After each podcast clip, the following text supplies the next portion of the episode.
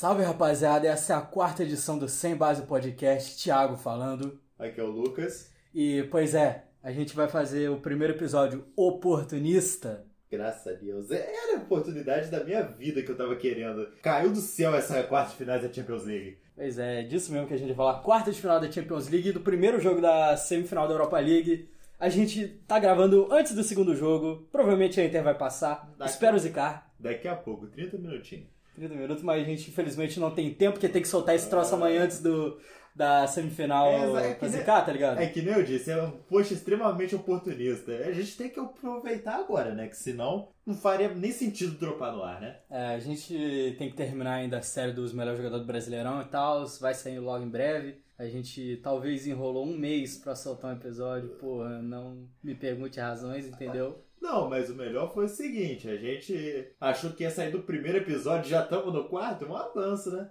Aí, ó.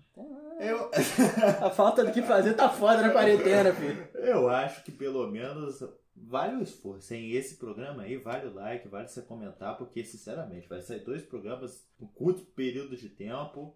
Ó, milagre, hein? E se der Pô, certo. não garante curto período de tempo não, filho. Não, mas pô, o outro episódio saiu semana passada. Já é um curto período de tempo.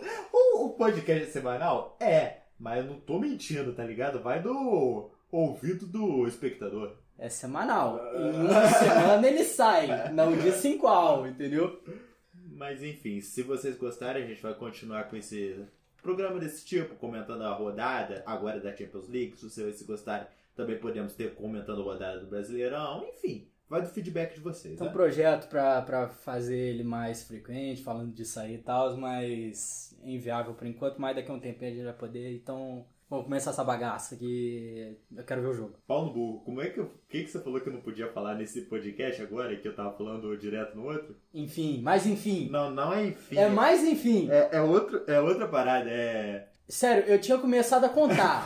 em 10 minutos tinha uns 15. Eu cortei um, sei lá, um terço. Eu acho que é o barco. Não, é mais enfim. enfim, cara. Tá bom, mas enfim, continua. Vamos começar o primeiro jogo Atalanta e PSG. O time que todo mundo tava gostando contra a Atalanta. Cara, eu acho que é o jogo, tipo, acho que foi o jogo mais motivo possível. Cara, eu falei, eu falei contigo, ó, o Borussia e Málaga dessa temporada, tá ligado? Era maneiro os dois times passar. Mas, pô, não teve jeito, né? Mas, pô, filho, menino nem como. Primeiramente, antes de falar do jogo, vamos falar da campanha que começou foi no memes futebolístico, não foi? Isso, isso. Isso. O Vitor da. MF, cara, mídia, compartilha nós, MF. Tamo junto. Meteu pro menino Ney lançar o Moicano, lançar a Juliette, lançar a JBL. O menino Ney lançou tudo. Só faltava lançar dentro de campo, né? Mas enfim. PSG entrou no campo com Navas, Kerer, Thiago Silva, Kimpembe, Bernat, Ander Herrera, Marquinhos de volante, a gente vai falar disso um pouquinho depois, Gueye, Sarabia, Icardi e Menino Ney. E a Atalanta entrou com Sportiello, Rafael Tolói, Caldara, Di... Ih, rapaz, eu não, eu não sei falar o nome desse cara, velho. Eu contratava ele na FM16, mas nunca conseguia falar. Eu sempre falava de uns times, sei lá. É, Dimiste, cara. Essa seita. Rateboer, Derron, Freuler, Gozens, Papo Gomes, Pazalite e Duvan Zapata. Como é que é o nome do segundo atacante aí da. É, Pazali- é- é Palacite, não. Pa- Pachalite, Pachalite. O cara no meio da transmissão vivo mandou o Palacite, eu juro pra você que eu, me- eu abri no Google e pesquisei o nome dele e falar, caraca, será que eu tô falando errado a minha vida toda? Ah, filho, é amigo do, é amigo do Pezerite, filho. Do, do Puzilite. Calma, calma lá, calma lá. O Puzilite já rodou. Mas vamos lá, o jogo começou como, filho? Do jeito que a gente esperava, sinceramente, do jeito que eu esperava, pelo menos. É, a Atalanta é aquele time maluco, parte pra cima de todo mundo, o cara não quero nem saber. Atalanta, Atalanta é. Como que eu posso dizer? É como se o futebol total tivesse dado, pela met- dado certo pela metade. O que dá certo por todo é o time que a gente vai falar daqui a pouco. É, então os caras estão ataque maluco e uma defesa de merda, tá ligado? É, todo mundo ataca e todo mundo defende. No final, ninguém ataca e ninguém defende. Não, mas esse é o quando- Fernando Diniz, mas, pô. mas quando dá certo, dá muito certo. Esse é o Fernando Diniz, pô. Cara, eu não sei se a ideia deles colocar o Marquinhos foi um- como mais ou menos o que o Guardiola fez. Nossa, eu vou descer o pau no Guardiola daqui a pouco. eu vou. Ah, não, eu vou espelhar o esquema do, da Atalanta, colocar um três zagueiro. O Marquinhos não jogou de zagueiro, tá? Não, mas claro. o Marquinhos já joga de volante desde a temporada passada, tá ligado? Mas, pô, com o Gueye e com o Ander Herrera jogando junto, não deu certo. O meio de Cara, campo do PSG o, Pa- foi o inexistente. Parede era o melhor volante do PSG. É- era não, ele é o melhor volante do PSG na temporada. Não, tem que jogar o, o- Se for, tem que são o Paredes e o Verratti também, né, cara? E sabe um negócio que eu nem tô... ó, o... Mas tem que colocar o contexto também que o Verratti tá machucado É. e o Di Maria tá lesionado, ou seja, eles não, podem, não poderiam jogar. Uhum. Tipo, a escalação foi errada, mas tem uns poréns. Outra escalação, tipo, Sarabia. O Sarabia, ele jogou bem alguns jogos da Copa da França, tirando a final, que ele foi horrível. A Copa... Qual que foi a final que foi contra o Lyon? Foi a Copa da Liga ou a Copa da França? Copa da Liga. Foi a Acho Copa que- da França foi contra o O Saint Etienne. Saint-Étienne. Isso, a Copa da Liga. Foi um troço horroroso a partir do Sarabia. Mas, tipo, ele tava fazendo uma boa competição. Tipo, tava chutando cachorro morto? Tava, mas... É, tipo, ele. O Sarabia foi porque ele fez a temporada absurda no Sevilha temporada passada, tá ligado? E- Mas jogou mal esse... Muito mal esse jogo. É, ele não é jogador do PSG, tá ligado? Tipo, ele é um bom reserva. Mas ele não tem nível pra ser titular do PSG. De Não. preferência, PSG. Manda ele de volta pro Sevilha, tá bom? A gente Não. vai falar daqui a pouquinho do, do jogo. Não, meia hora vamos falando, não. filho. Vamos não. Ah, fi, você vai ter que aguentar eu falando do Bonega.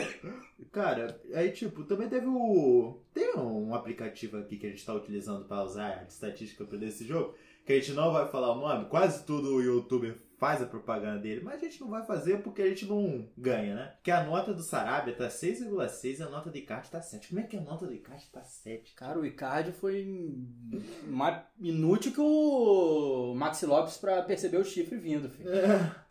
Cara, ele foi um poste, ele não fez nada no jogo inteiro. É que nem aquele negócio que eu te mandei do emojizinho lá do status do Zap. É, Icardi pra jogar bola e soninho, soninho, soninho, Icardi pra pegar a mulher dos outros. É, então, com 26 minutos o Atalanta abriu o placar com o assistência do Duvan. Duvan aprendeu a jogar futebol. Primeira coisa, eu vou descer o pau no Duvan também, não jogou nada. Ele foi pior, ele foi É pior que o Icardi. É, ele jogou mal mesmo. Teve um lance no segundo tempo que ele dava com a bola dominada, ele se tropeçou e saiu com a, linha, com a bola pela linha lateral sozinho. É, tipo, ele não tem habilidade pra ser. Ele é pivôzão, tá ligado? Ah, mas- Não- Ah, mas não tem como passar uma pano, não. E outra, foi assistência do Zapata, tipo, na cagada, que foi uma bola dividida com. A bola sobrou, aí ele dividiu a bola com o Kipembe, a bola bateu na canela do Zapata e sobrou a feição do Pazalic. Que a Que, gente aliás, tem a que. gente tem que falar É, isso aí. Que o maluco era volantão no, quando o Chelsea contratou ele. Do Dinamo de Zagreb. Foi volante no Milan, foi volante no Mônaco. Não se firmou.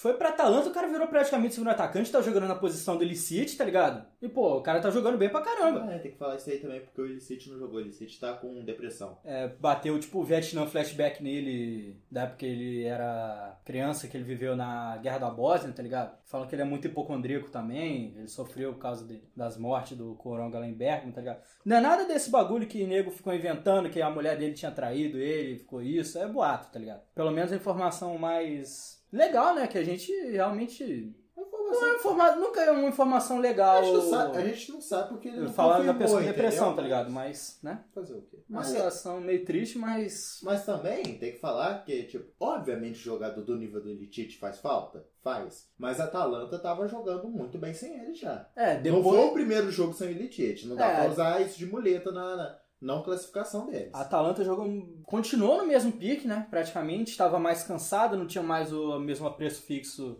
Apreço fixo, caralho. O, como é que se diz? A condição física da primeira parte da temporada depois da volta do Coronga. Mas, pô, mesmo assim eles fizeram a campanha boa. O Illicite não jogou, ele fez cinco jogos só do- dos 10 da Atalanta depois, mas mesmo assim. Sabe o bom do time da Atalanta também? Eles têm pelo menos uns 15, 16 jogadores que jogam diretos. Verdade. Tem o ó, Malinovski, que começou no banco, o Castanhe, o Muriel, Palomino começou no banco também. Qual que foi Não, o Palomino é titular, tá ligado? Eu, eu, eu fiquei estranho de ser o cara que eu não sei falar o nome tá de titular. Qual que foi o goleiro que lesionou na última rodada? O Golini. O Golini. O O Golini Golini é o titular, também- o é o banco. O Golini também jogava, é, era o titular que na série falou.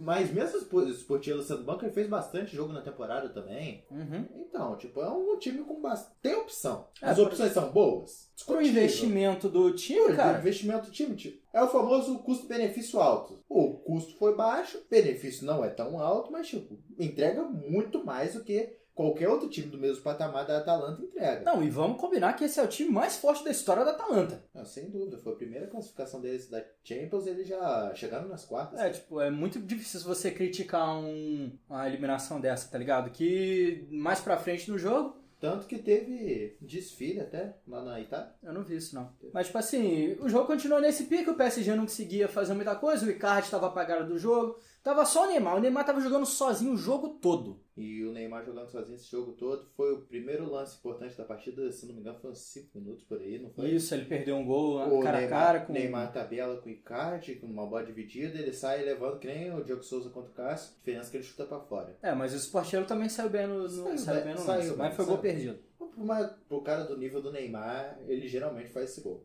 Também Uhum. teve um lance no final do primeiro tempo, que o Ratebor tenta devolver uma bola pro Sportiello, que o Neymar intercepta, chuta pra fora. Uhum. Sarabia não fez muito coisa no jogo, entrou o Mbappé, e depois que o Mbappé entrou, o PSG melhorou. Ele ainda não tá re- totalmente recuperado. Vamos ver agora no jogo de terça-feira. Jogo de terça-feira, inclusive, que vai ter um outro desfalque importante, que é o Navas não joga já, já tá confirmado. Vai ser o Verdade. Titular. Isso, isso que eu ia falar. Teve uma hora que ia sair o Navas, o Gueye e o Herrera.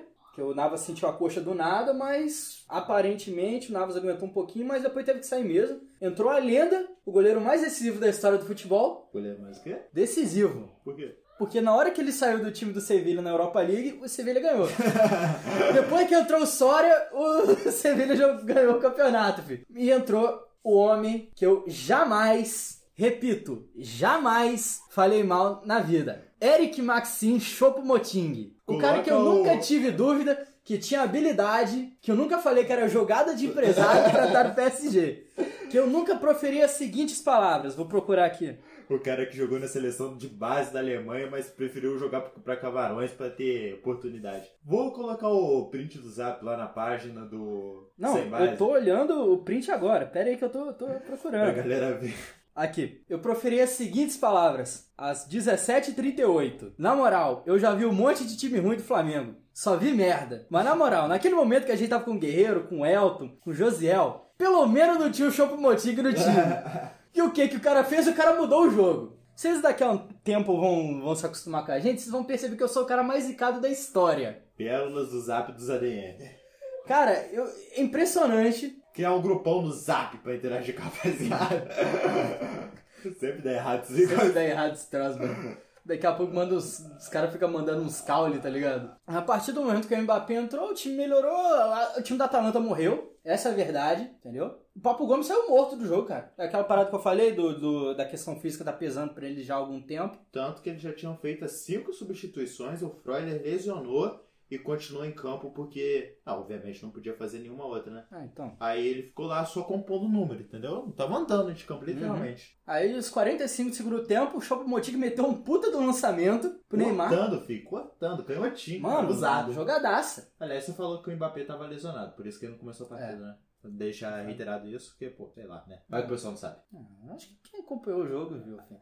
É, mas enfim, né? Vai que não, né? Pois é, Marquinhos empatou o jogo aos 45 do tempo. Passe de quem? Diferenciado, visão de jogo, que achou o Marquinhos dentro da área. Quem foi? Obviamente, cara. Adulto Ney. Não foi o passe aqui, não vai falar que chutou no gol, não. E no momento final da Libertadores total, os 48 do segundo tempo, Acho que eu já vi esse jogo em algum lugar, hein? exatamente. Ele, Eric Maxim Choupo-Moting, ele, o cara que eu jamais critiquei, virou o jogo pra PSG.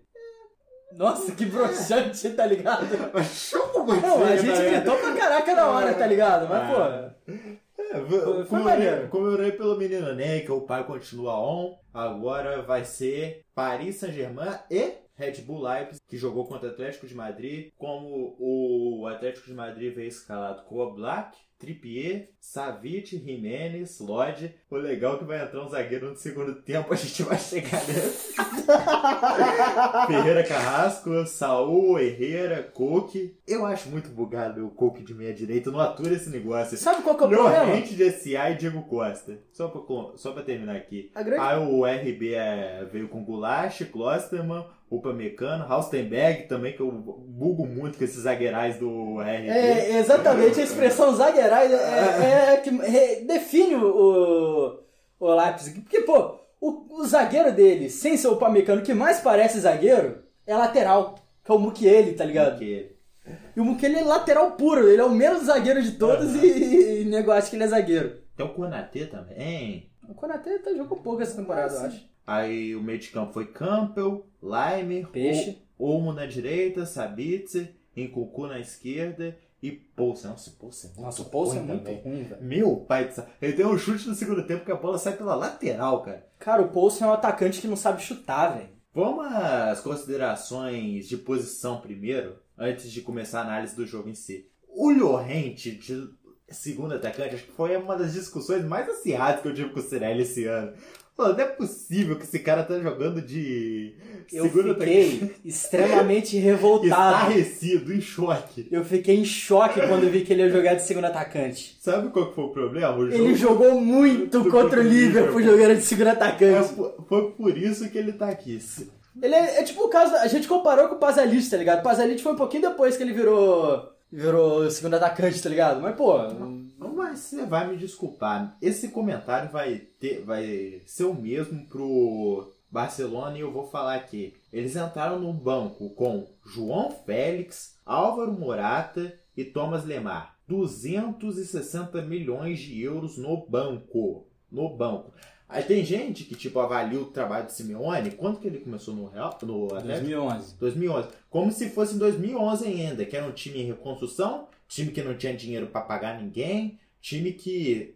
Um time pequeno. Pequeno não, um time que já É, era pequeno. Era pequeno na, em comparação ao Real Madrid. E E o Barcelona Sim, era pequeno. um time pequeno na Espanha que tinha que se virar como podia. Ele fez muito bem isso, tanto que em 2013 ele foi campeão espanhol. Mas hoje não dá mais pra aturar isso, cara. Não dá pra fingir que não tá acontecendo nada. E fazer um capítulo à parte só pra falar. O Lemar, cara, 70 milhões de euros. Eu acho que ele caiu num ostracismo tão grande, tão grande, que a galera nem lembra mais do Lemar, cara. Ele nem tudo. lembra de criticar ele, Nem tá ligado? de criticar. O Lemar fez incríveis nenhum gol essa temporada. Nenhum gol e nenhuma assistência. Você tem noção do que é isso? Cara de 70 milhões de euros? Não, e essa parada do Atlético de Madrid, do Simeone e tal, o que salvou mais ou menos o Simeone foi ir bem na Champions League. Foi ter eliminado o Liverpool. Porque, pô, antes da parada do coronavírus, o Atlético de Madrid tava muito. tava em sexto no campeonato, tava com risco de não ir pra Champions League, melhorou depois, beleza. E tinha rodado pro Cultural Leonesa, se não me engano, da terceira divisão na Copa do Rei. Beleza que essa Copa do Rei teve um monte de surpresa e tal. Mas, pô, não dá. É sem condição. O... E tipo assim, o cara tem um estilo de jogo dele. É definido, é a identidade do Atlético há anos. Mas, pô, tem hora que não dá mais, cara. Eu não tô falando que, pô, tem que demitir. Talvez tenha. Talvez. Mas, pô, jogar dessa maneira. Porque, cara, o primeiro tempo foi bem bosta. Não, mas olha só, vou até repetir aqui. Oblak, Trippier, Savic, Jimenez, Lodge, Carrasco, Saul, Herrera, Cook, Llorente, Costa. Que time que tem esse elenco hoje? Os 11 titulares pelo menos. Tem Cara, é um elenco melhor que muito. muito time bom, muito cara. time. Eu É acho. melhor do que o Barcelona. Admi- eh, Pelo menos em nome. Tipo, se você. Tira o Messi, óbvio. Não vamos comparar. Ó, Oblak, Oblak é melhor do que o Ter Ter Stegen. Trippier é melhor que Semedo. Savic é melhor do que Lenglet. o Piquet. Jimenez é muito melhor Não, que o e Lenglet. ainda tem um Felipe, que é um puta do zagueiro, já devia estar na seleção Sim. titular. O Lodge é, no máximo, mesmo nível que o Alba. O Alba tá bem, mas, tipo, tá em decadência também. O Lodge é um lateral promissor. Sabe qual que é a parada do Alba? Quê? A gente fala que ele já tá em decadência há muitos anos ele tá jogando bem ainda. Esse que é o problema, tá ligado? É, Ele é um dos poucos que eu acho incriticável do Barcelona, tá ligado? sim. Ele tem as falhas dele, ele sempre foi lateral ofensivo, tá? A gente tá falando um pouquinho bastante da. Ele era, ele era um ponta que, que foi improvisar pra lateral. Falando em ponta improvisado, tem lá. Eu vou me segurar pra não falar dele ainda.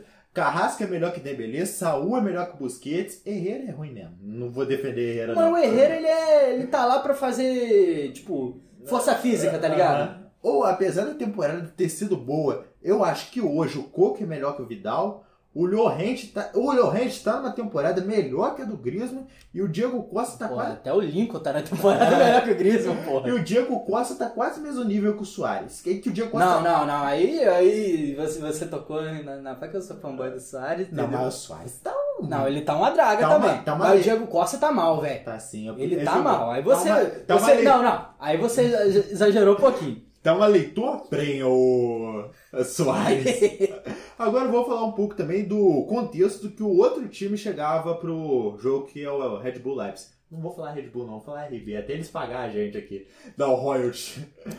Tô vontade de tomar energética. Mas, mas vê que nem é Red Bull, é Coco. Rasenball. Então, Rasenball Sport. É, o, é um time que foi criado, não, foi comprado e transformado nesse nome há 11 anos. Cara, que tá dando frutos assim impressionantes. Estão numa semifinal de Champions League já. Em questão de investimento, eles gastaram menos do que o PSG gastou pra comprar o Neymar, tá ligado? Sim, cara. Tipo, é um método totalmente diferente. O PSG, depois que eles foram comprados lá pelo, pelos árabes, eles fizeram o mesmo caminho do City, que foi o quê? Comprar estrela, você fazer um. você criar uma aura numa cidade, tá ligado? Uma cidade grande. Sim. PSG, porque, pô, Paris é a cidade mais visitada do mundo. É um projeto lá do PSG, tá ligado? Não dá, eu acho que não daria certo você ficar comprando promessa no caso, tá ligado? Mas é o projeto da Red Bull há anos, desde que eles compraram o, o Austria Salzburg lá em 2005 e tal. É o projeto que eles estão tentando implementar aqui no Brasil. Vamos ver se vai dar certo no Bragantino. Acho que vai demorar um pouco, mas pô, É um projeto que, e tipo, não começou no Bragantino, que tem o Red Bull Brasil também. Que o Red Bull Brasil, se não me engano, tá disputando a Série A2. é, mas é que o, o projeto O da Red Bull- Bull Brasil ele falhou.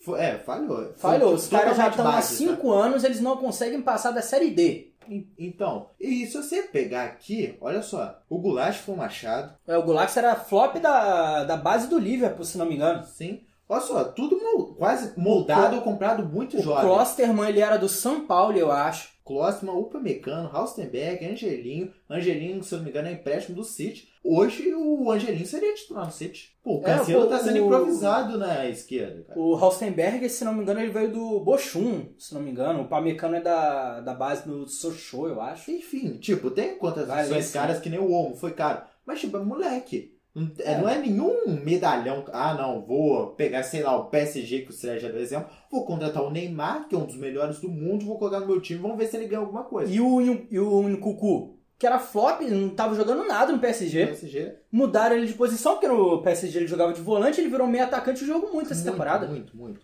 Teve jogo dele de quatro assistências, cara. Então, começar a falar do jogo, né? É. Eu falei que o primeiro tempo foi horrível. Ah, então. Eu não vi, eu não vi o segundo tempo, então vou Eu- deixar essa parte pra ele. Eu vi o segundo tempo, o Sirene viu o primeiro, eu vi o segundo, Eu, basicamente.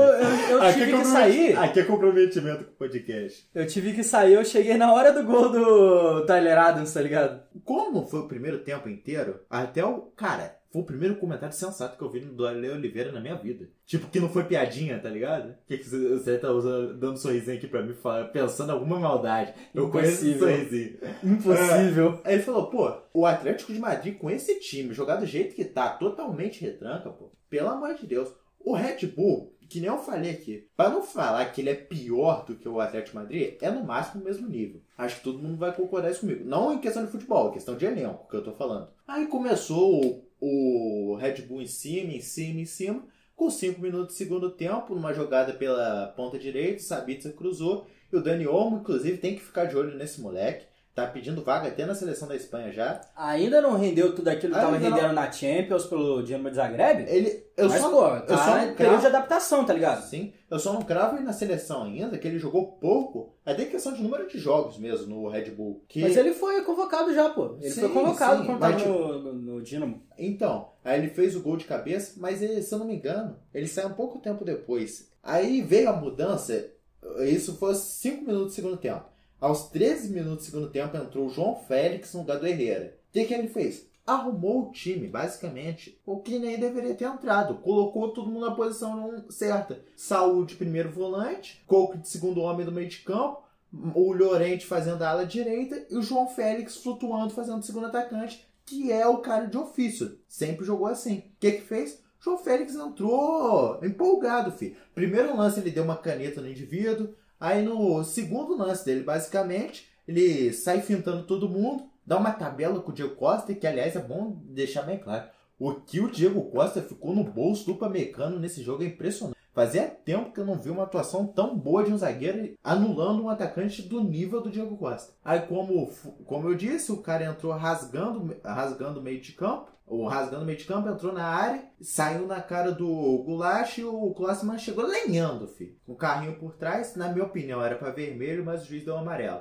O João Félix, com personalidade, pegou a bola, bateu, fez o gol. Logo depois do gol, você não tem noção do. pra falar, ah, como. Eu tô sendo até hipócrita. Falar, o Diego Costa deu uma tabela, mas jogou tão mal. Tanto que depois do, do gol, o Morata entrou no Diego Costa. O Morata vai ser um capítulo à parte desse jogo também. Como que eu posso dizer? Aí já tava 1 a 1 O que, que o Atlético Madrid fez? Retrancou até o talo, filho. Pô, é ao invés de falar, ah, não, vamos conseguir o segundo gol, ou pelo menos vamos ficar tocando a bola, a gente leva pra prorrogação e a gente ganha. Tipo, tranquilo. É uma estratégia de jogo. Mas não, eles voltaram, que nem estavam jogando antes, que claramente não estava dando certo. O Red Bull sentiu o gol. Não vou falar que o Red Bull jogou muito, mas ele jogou. Sentiu o gol, não estava conseguindo mais aquela toque de bola rápido. Tanto que o Incucu sai, o Omo sai, mas aí entra o Talhadas, que é inclusive um fruto da boa gestão do Red Bull. Que ele era do time Dos da Estados Unidos. filial dos Estados Unidos, do New York. York. Foi uma jogada, lançaram o Angelinho pela esquerda, Angelinho bem,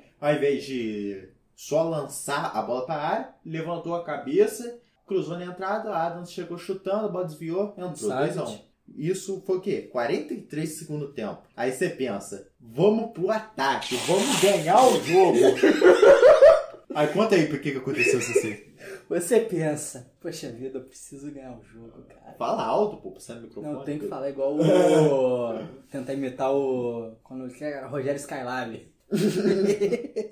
você pensa, você tem que ganhar esse jogo, cara. Você pensa, poxa vida, eu tenho que colocar um atacante, né? Caramba, vou olhar meu, banco de banco. reserva. Caramba, eu já coloquei o Morata nesse time, cara. Eu preciso de uma opção. Vou colocar o Felipe de atacante! Pra você ver o Ele colocou o Felipe de centroavante. Cara, eu tive ataque de riso na hora que o Felipe entrou. Pra você ver que, tipo, reiterando o comentário que eu fiz no início da análise desse jogo, o Lemar é uma coisa ridícula, cara. O cara coloca o Felipe no jogo pra, pra- de atacante, mas não coloca o Lemar. Mas eu, você tava criticando bastante o Simeone e tal. Eu acho que a gente tá dando pouco crédito pro Nagelsmann, que é um puta de um técnico. Verdade. Se pá, é o melhor da, da nova geração, tá ligado? Tipo, técnico menos de 40 anos, tá ligado? Aí, Já fez um puta de um trabalho no Hoffenheim, levou o Hoffenheim pra Champions, rodaram na pré-time, mas pô, pro investimento do Hoffenheim, tá ligado? mas se não me engano pegou o Liverpool também, não foi? É, rodaram pro Pô, Liverpool. não é, é, tem que falar isso. Aí, ó, aproveitando essa analogia que você fez, vamos inverter a situação. Imagina o Simeone treinando o Red Bull e o Nagelsmann treinando o Atlético. O que, que aconteceria? Cara, Eu acho que a gente ia ter outro 8x2. Não posso É, gravar isso. mas foi, foi bastante oportunista essa. foi bastante oportunista. Vou chamar de Fox Sports. Entenda o caso. Messi no Flamengo? É, o cara estão falando. Vamos falar agora.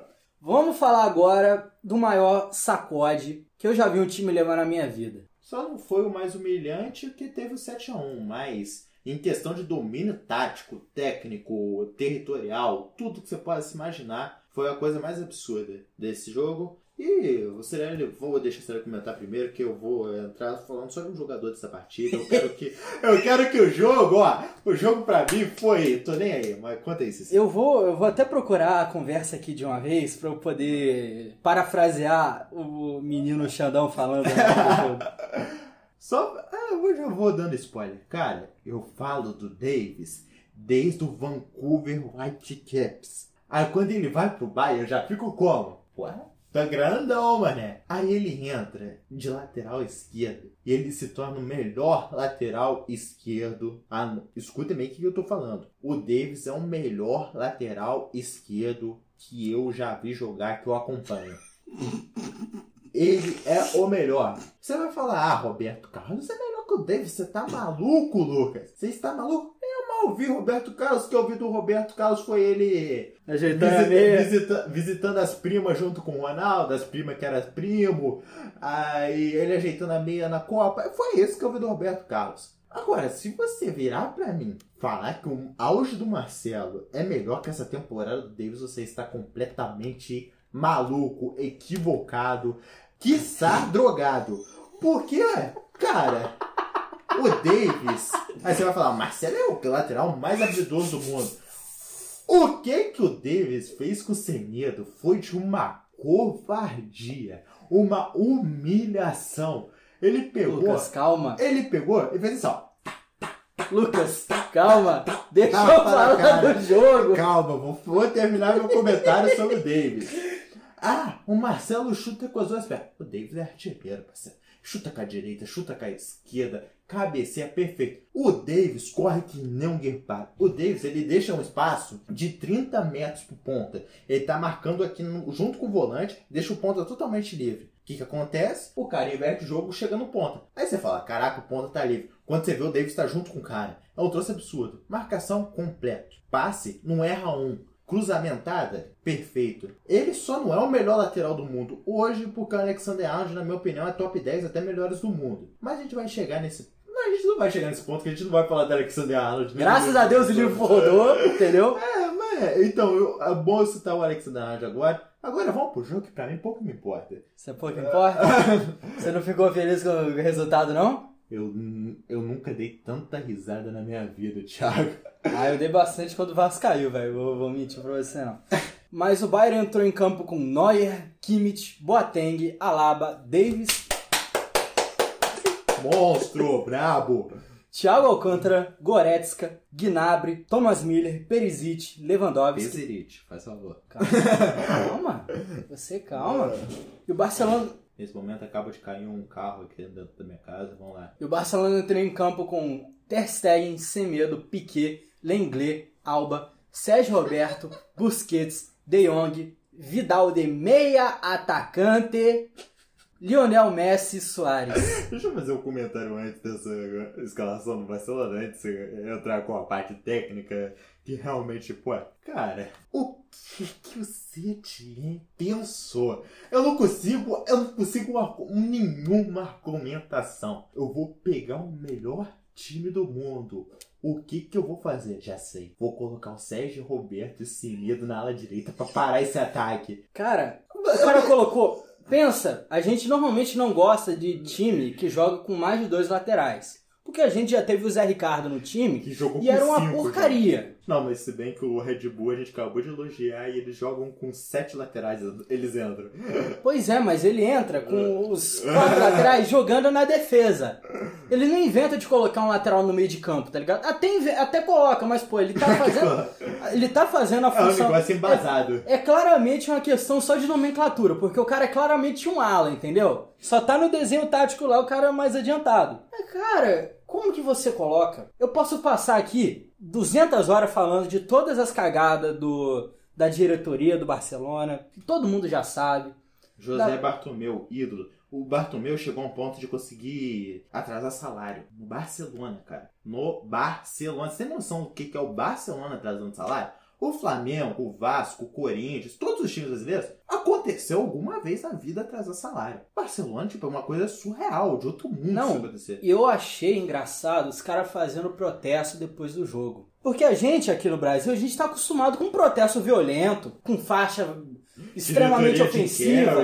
Simpatígias. torcida organizada fazendo isso. Até acontece no país lá de fora. Não vamos ser hipócritas de falar que lá não tem, não. Acontece bastante. Mas não com o Barcelona, cara. E o cara, esse cara do Barcelona, revoltado, o que colocaram? Colocaram duas faixas no Camp Nou e só. E sabe o que é o melhor? É a maior crise da história do Barcelona. É disparado. Não, e eu vou. Eu vou E é a maior derrota da história da Champions. Em- sério? Não, em semifinal, ó. Não, não, não.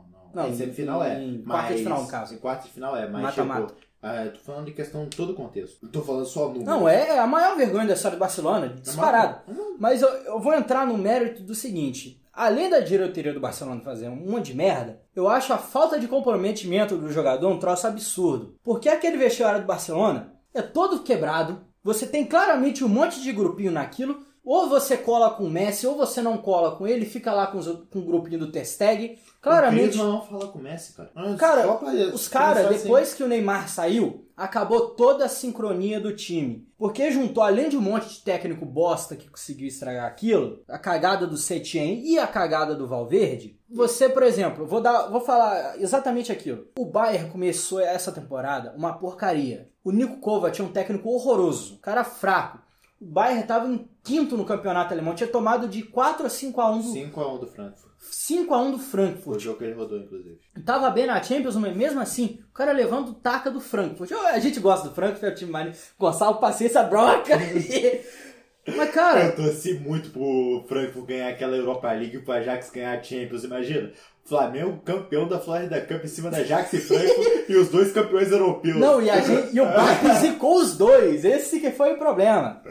Mas, cara, a partir do momento que o Kovac foi demitido e entrou o Hans Flick, acontece há anos. O vestiário do Bayern, por mais que tenha algumas brigas, por exemplo, o Thiago Alcântara querendo sair agora, você Querendo claramente. Sair, não, vai sair. É, ele vai sair, mas, tipo assim, não, é- não é um bagulho que afetou. Os caras têm um comprometimento de falar, pô, a gente tá numa situação difícil, vamos se unir. A gente vai na humildade fazer esse time. E o Flick, que não tinha tanta experiência, mas, pô, o cara já conhecia o ambiente, o cara conseguiu montar, provavelmente um dos times mais rolo compressor que a gente viu jogar. Mas enfim, tipo, complementando o que você falou, sabe o que, que também ajuda nisso? Diferente do Barcelona, que tem um Abidal de diretor técnico, que o cara, qual que é a lógica de colocar um cara que não se bica com o Messi de diretor de futebol do time, cara? Alguém me explica isso. Não, Aí no- eles tentaram colocar esse troço que o Abdal é ídolo do time. Foi mais ou menos imitando o Bayern. Porque a diretoria do É Bayern é, falar. toda formada de ídolo do time. O Menig, o Close na de auxiliar técnico,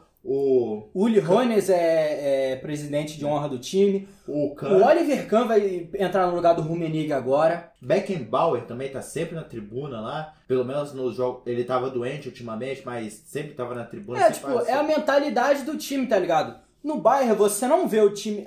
Acabou um pouquinho isso porque a gente vai criticar eles terem pagado 80 milhões de euros no Lucas Hernandes. Mas Nossa. mesmo assim, é uma mentalidade Mas, diferente. Eu Não, falar- você não tem, tipo assim, uma super estrela que junta aquilo. Tá ligado? Ah, nessa daí eu tenho que discordar. Não, tipo assim- um. Não, eu não tô falando. o- Não, O cara. cara de questão de ego. Deixa eu né? falar, em questão de ego, exatamente. Os caras do, do Bayern são, ao menos é o que aparenta, são humildes, tá ligado? O Thomas Miller é um cara que, É que que, que tem um Miller- comprometimento absurdo. Em questão. O Neuer, que tá sendo bastante, ba- eu acho ele bastante babaca na questão de não querer aceitar ser reserva, tá ligado? Dele não, dele se opor à contratação do Nubel, que é um provável substituto dele a, a longo prazo, dele não aceitar não ser vou- reserva do Ter Stegen na. Alemanha, tá ligado? Eu acho, é uma questão pessoal. Mas, pô, você vê o Miller se entregando, o Lewandowski não tem aquela vaidade de ser, o Gnabry não tem, o Thiago não tem, o Goretzka não... Porque esses caras, principalmente o alemão de lá, o cara sempre viu como o objetivo dele jogar no Bayern. Isso que eu ia falar. Obviamente, o Miller tá nem de perto na galeria dos maiores craques da história do Bayern de Munique. Craque, tipo, questão da bola no pé. Mas o Miller, pelo menos, eu acho que eu só colocaria na frente dele, Beckenbauer e Gerd Miller, como o cara que mais se identificou. Se você fala, cara, assim, fala um maluco pra representar o Bayern de Munique, Thomas Miller. Eu vou falar um cara que representa perfeitamente também o Barcelona, mas eu vou deixar o Cirelli complementar o negócio dele ah, pra eu fazer uma crítica mais específica. Então, eu tava falando do cara, do time do Bayern se unir. Cara, isso não aconteceu no Barcelona. Você não viu em nenhum momento isso. Você viu o grupo se dividir ainda mais. Você tem a panela do Messi, do Soares, que juntam os caras lá. E os caras não se mis... O Griezmann, o Coutinho, o Dembélé, os caras, por mais que você possa reclamar de falta de comprometimento, cara, os caras não se uniu. Você não viu uma união. O Piquet é uma puta lider- liderança no vestiário e tal. Mas, cara, não. Agora, depois dessa vergonha que passaram, que a gente ainda não falou do jogo, a gente. A Olha, gente- é só- olha isso. Sério que tem um, um contexto. E, cara, talvez pro leigo, pra pessoa que, tipo, ah, eu vou ver o jogo do Barcelona quando tá na Champions League, vou ver o jogo do Bayern, se o Bayern chegar numa quarta final da Champions League e jogar contra o Barcelona. Cara, galera, ah, pelo menos aqui no Brasil, óbvio, né? Não vou falar isso da Espanha. No Brasil, na Índia, É, no americano. pessoal- O, o, o cara que não. O cara que assim acompanha, mas não é, É, aprofundado, sin- tá ligado? Sinceramente, o cara. Fã casual, fã casual. a torcida do Flamengo mesmo hoje em dia tá quase isso. Tá uma torcida muito casual. Que o cara que acompanha, vê um jogo, ah, ouviu o jogo que passa na Globo, quando sai o resultado, vê, beleza. Mas, cara, o cara que, tipo, que acompanha o ambiente, era uma tragédia anunciada isso. Tanto que o Marcelo Beckler, que é o correspondente do Esporte Interativo, o cara que. O cara do Brasil que mais sabe do Barcelona, souber um dos caras do mundo todo que mais sabe do Barcelona. Por incrível que pareça, Ele ele, é um dos poucos caras da imprensa que não, que não é caça-clique, tá ligado? Cara, ele cravou. Tá o vídeo lá na é, mídia do Esporte Interativo, na mídia pessoal dele. Só você ir lá procurar. Cara, ele cravou. Ele falou: o Barcelona vai tomar um atropelo. Ele não, ele não deixou entender. Falou que com 20 minutos o jogo tava morto. O que, que aconteceu? Exatamente isso. E Mas ainda os, os caras que estavam na conversa com ele desdenharam, tá ligado? o cara, um saiu, tipo, prova também que, pô, tem muito profissional que é gabaritado pra fazer o que tá falando. Mas, pô, tem um pessoal que, tipo, vai na onda, né? Pô, pelo amor de Deus. Agora, vou. Só antes da. Pra gente falar um pouco só do jogo. O- Eu falei que o Miller representa o Barcelona. Ou, ó, representa o Bayern de Munique. Agora eu vou falar do cara que Representa o Barcelona na Copa de 2018. representa o Barcelona. Lionel Messi. Em todos os aspectos. Eu vou falar aqui. Seja no bom, seja no ruim. O Barcelona, durante um período de pelo menos. Vou colocar aqui.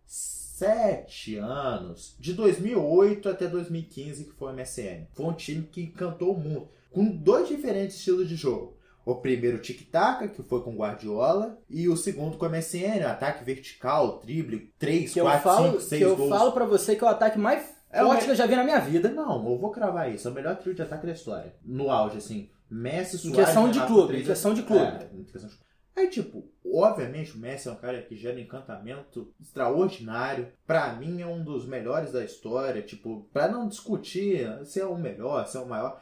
No top 10 ele tá, certeza. Tá o nome do Messi lá. Ninguém discute isso. Se não for o melhor clube da última década, foi um dos melhores. Vou falar que a primeira parte da década é do Barcelona e a segunda parte do Real Madrid. Enfim, vamos, vamos deixar isso. Agora, colocando todos esses adiantos que a gente já colocou. O Messi é um craque, Barcelona foi um time fantástico, genial, os dois. Agora vamos para a parte ruim. Por que, que o Messi representa o Barcelona? Tem uma foto do Messi no intervalo do jogo. O Messi é o capitão do time, tá? Vamos deixar isso bem claro. O Barcelona tava tomando de 4 a 1 O que, que um capitão tem que fazer? Cara, Chega no vestiário, o Gattuso estaria matando alguém. bica o, de- bica o quadro, bica o Gatorade, dá um soco no armário, xinga todo mundo, põe o dedo na cara, fala. Esquece que esse treinador falou. A gente vai entrar no segundo tempo, a gente não pode tomar mais. O que, que o Messi tava falando? O Messi tava com a cabeça baixa chorando. Cara, é da, é da característica de qualquer um. Todo mundo tem uma característica.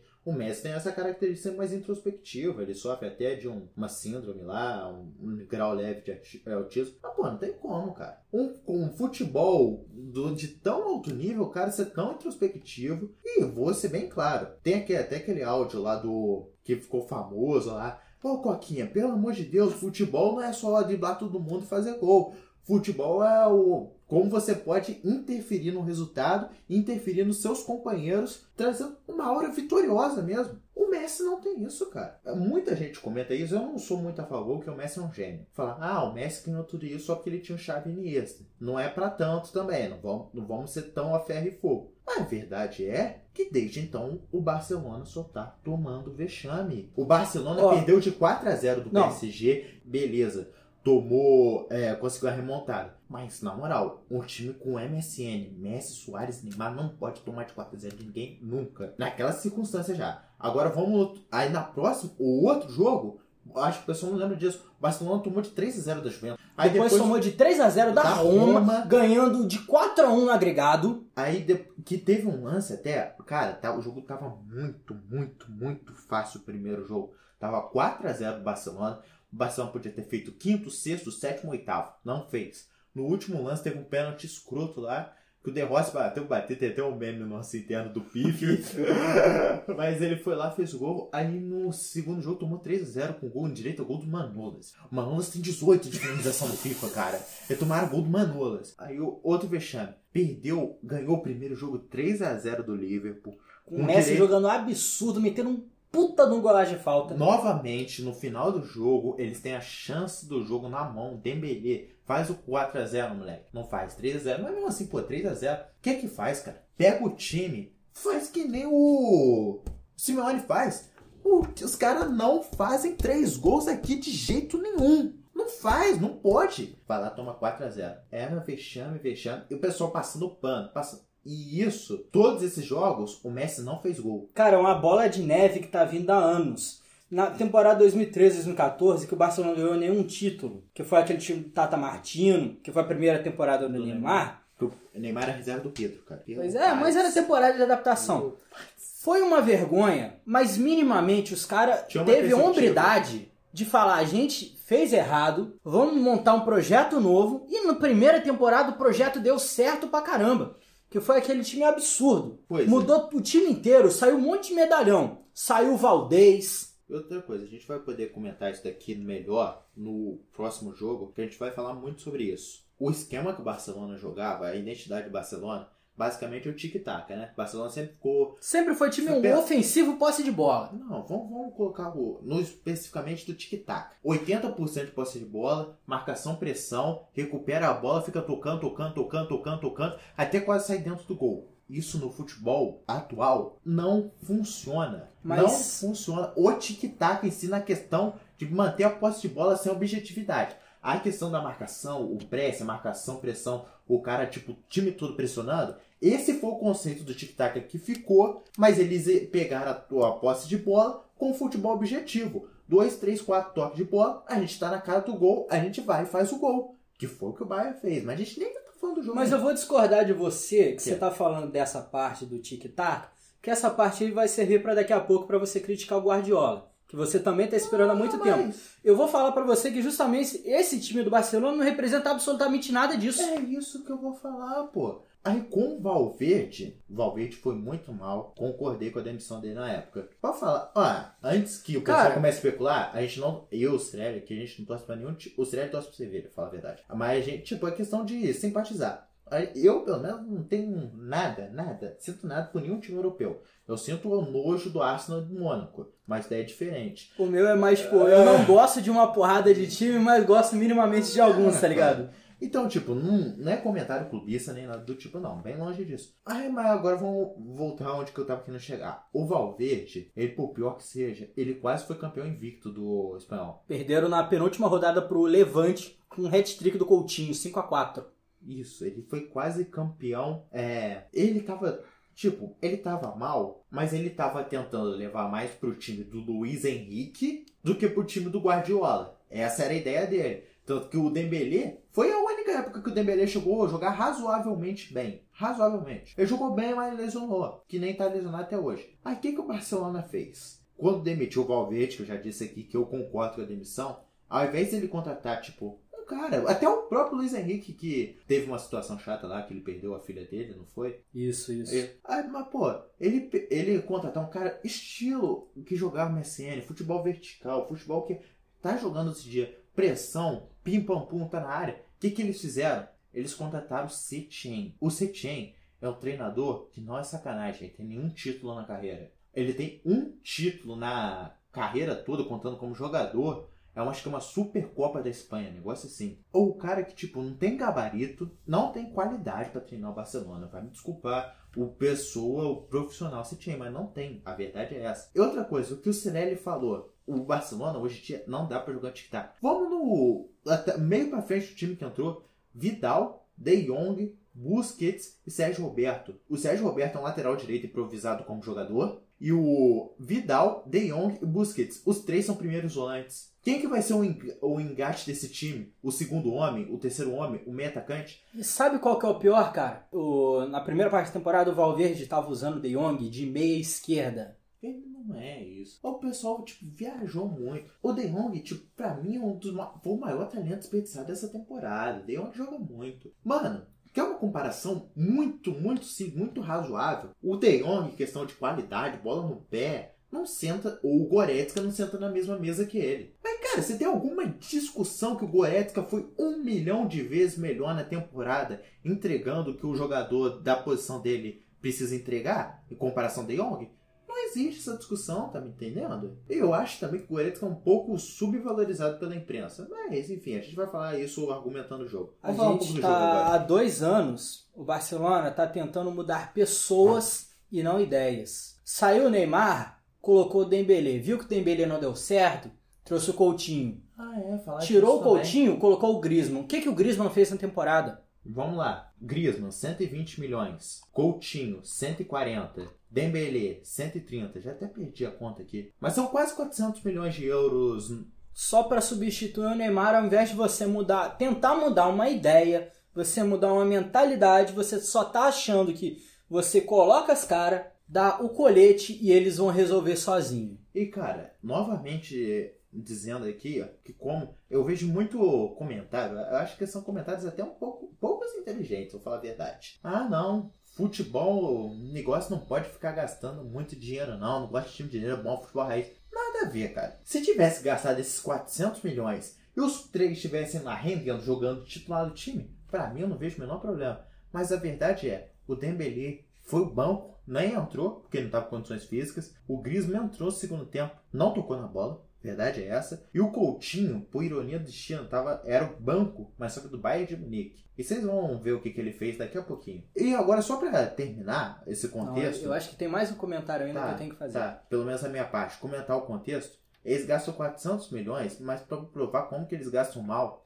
o Sérgio Roberto estava titular e eu vou passar o banco do Barcelona para vocês. Neto, Nhaque Pena, que é goleiro da base, Firpo, que foi um. Quanto que eles pagaram o Firpo mesmo? 35. 35 Cara, milhões num lateral reserva. Deixa eu falar pra Moleque. você, né, dessa parte Só do lateral. pra- Não, não, eu, específico do Firpo. O Barcelona tá há anos procurando o lateral esquerdo reserva. E eles não firmam nenhum lateral esquerdo. Saiu o Adriano, veio o Dinhe. O Dinhe é um bom lateral, joga bem no Everton. Mas, cara, os caras se largou dele. Desistiram logo dele. Defensor, Oscar Mingueza da base, Ronald Araújo, que se não me engano eles compraram de algum outro time, foi? Não, ele é do Barça B. Ele é do O Barcelona. Ludovic Reis que eles Ludovic compraram Reis. do Groningen. Ludovic Reis, Rakitic, que é velho no time já. Vai sair agora, provavelmente. Puig, Monchu, Fati e o Dembélé o Griezmann. Vamos contar aqui, ó. 1, 2, 3, 4, 5, 6, 7. 7 jogadores no banco com menos de que 23 anos, sem nenhuma ah, experiência no time profissional, tá me entendendo?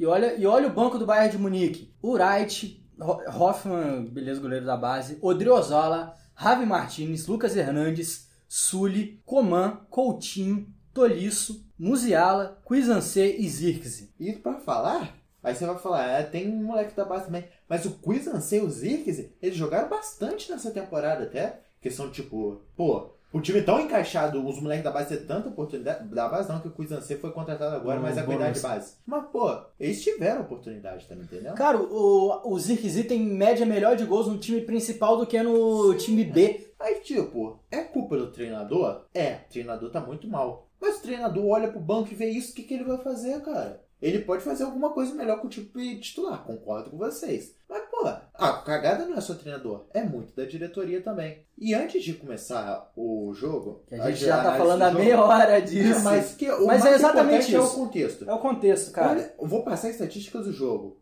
50% possível para provar, novamente provando que esse tic-tac tá com nada. Esse negócio de posse de bola. 50% posse de bola para cada. Aí resumindo, 26 finalizações pro Bayern e 7 pro Barcelona. 14 no gol e 5. Resumindo, os caras chutaram 26 vezes. Um time chutou 26 vezes no gol, outro time chutou 7 vezes. Porque um time pega a bola, parte pra cima, finaliza a jogada. Vai ser gol ou não? Os caras têm qualidade de fazer o gol, mas nem sempre vai ser gol. O outro time pega a bola, o que, que eles fazem? Ao invés de partir pra cima, fica tocando bola de lado. Aí não dá. Vamos começar do jogo, né, Sérgio? Logo no início, o Bayern abriu o placar com o Miller. Aos 4 minutos de jogo, assistência do Lewandowski foi um cruzamento, se não me engano, do Davis, não foi? Na jogada? Ou foi no do Kimmich? Foi do Davis, não, mano, mas é, eu não lembro muito bem. Não, acho que foi do foi Gnabry, foi do Perisic, Foi do. Perisic. Isso, foi, não foi do Perisic, do- cruzamento do Perisic. O Lewandowski ajeitou e o Miller chegou batendo. Numa falha que tava o. Se não me engano, tava o Sérgio Roberto e o Semedo no mesmo lugar. Isso. Eles estavam em, tipo, dois metros um longe do outro e os dois queriam dominar a mesma bola. Eles perderam e o Perisic pegou a bola, tá ligado? Aí, num, num momento de cagada que eu não vi essa parte, eu perdi esse- o gol contra do. Foi do, lançamento, lançamento do, do, Barça- do Bayern, no caso. lançamento do Messi, o Alba chegou na melhor característica dele, que é o que a gente tá- já estava falando aqui. É, chegou no fundo, cruzou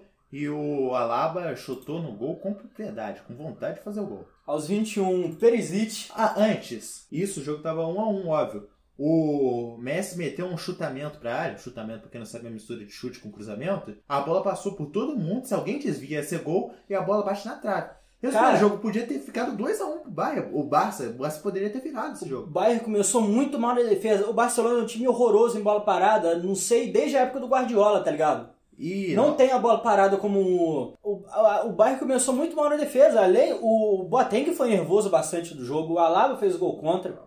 Mas mesmo assim, cara. Mas eu vou falar uma coisa da defesa do Bayern. O Bayern, se pegar um time do mesmo nível deles, eles perdem. Porque a defesa, eles jogam aberto de propósito. Mas o problema é, tem ninguém nem perto do Ninguém. nível do Bayern. Ninguém aguenta jogar com o Ninguém Bayern. nem perto. É um rolo compressor. O Davis e o Kimmich, geralmente é o Pavard que tá jogando lateral direito, mas o Pavard não tava, tava lesionado, por isso o Kimmich voltou pra lateral. Kimmich, inclusive, pra mim, foi o melhor volante da temporada do mundo, mas a gente vai chegar lá ainda. O Kimmich e o, e o Davis, eles jogam assim. Pra quem não, vocês não estão vendo. Eles jogam, eles fazem uma Eu linha fiz uma reta, tá? Eles fazem uma compactação. Os quatro, os quatro jogam quase juntos. Aí, obviamente, É, se o cara pratica- é praticamente um 2, 4, 3, 1, tá ligado? Os caras, tipo, joga todo mundo num. É quase como se fosse um quadrado mesmo. Um quadrado.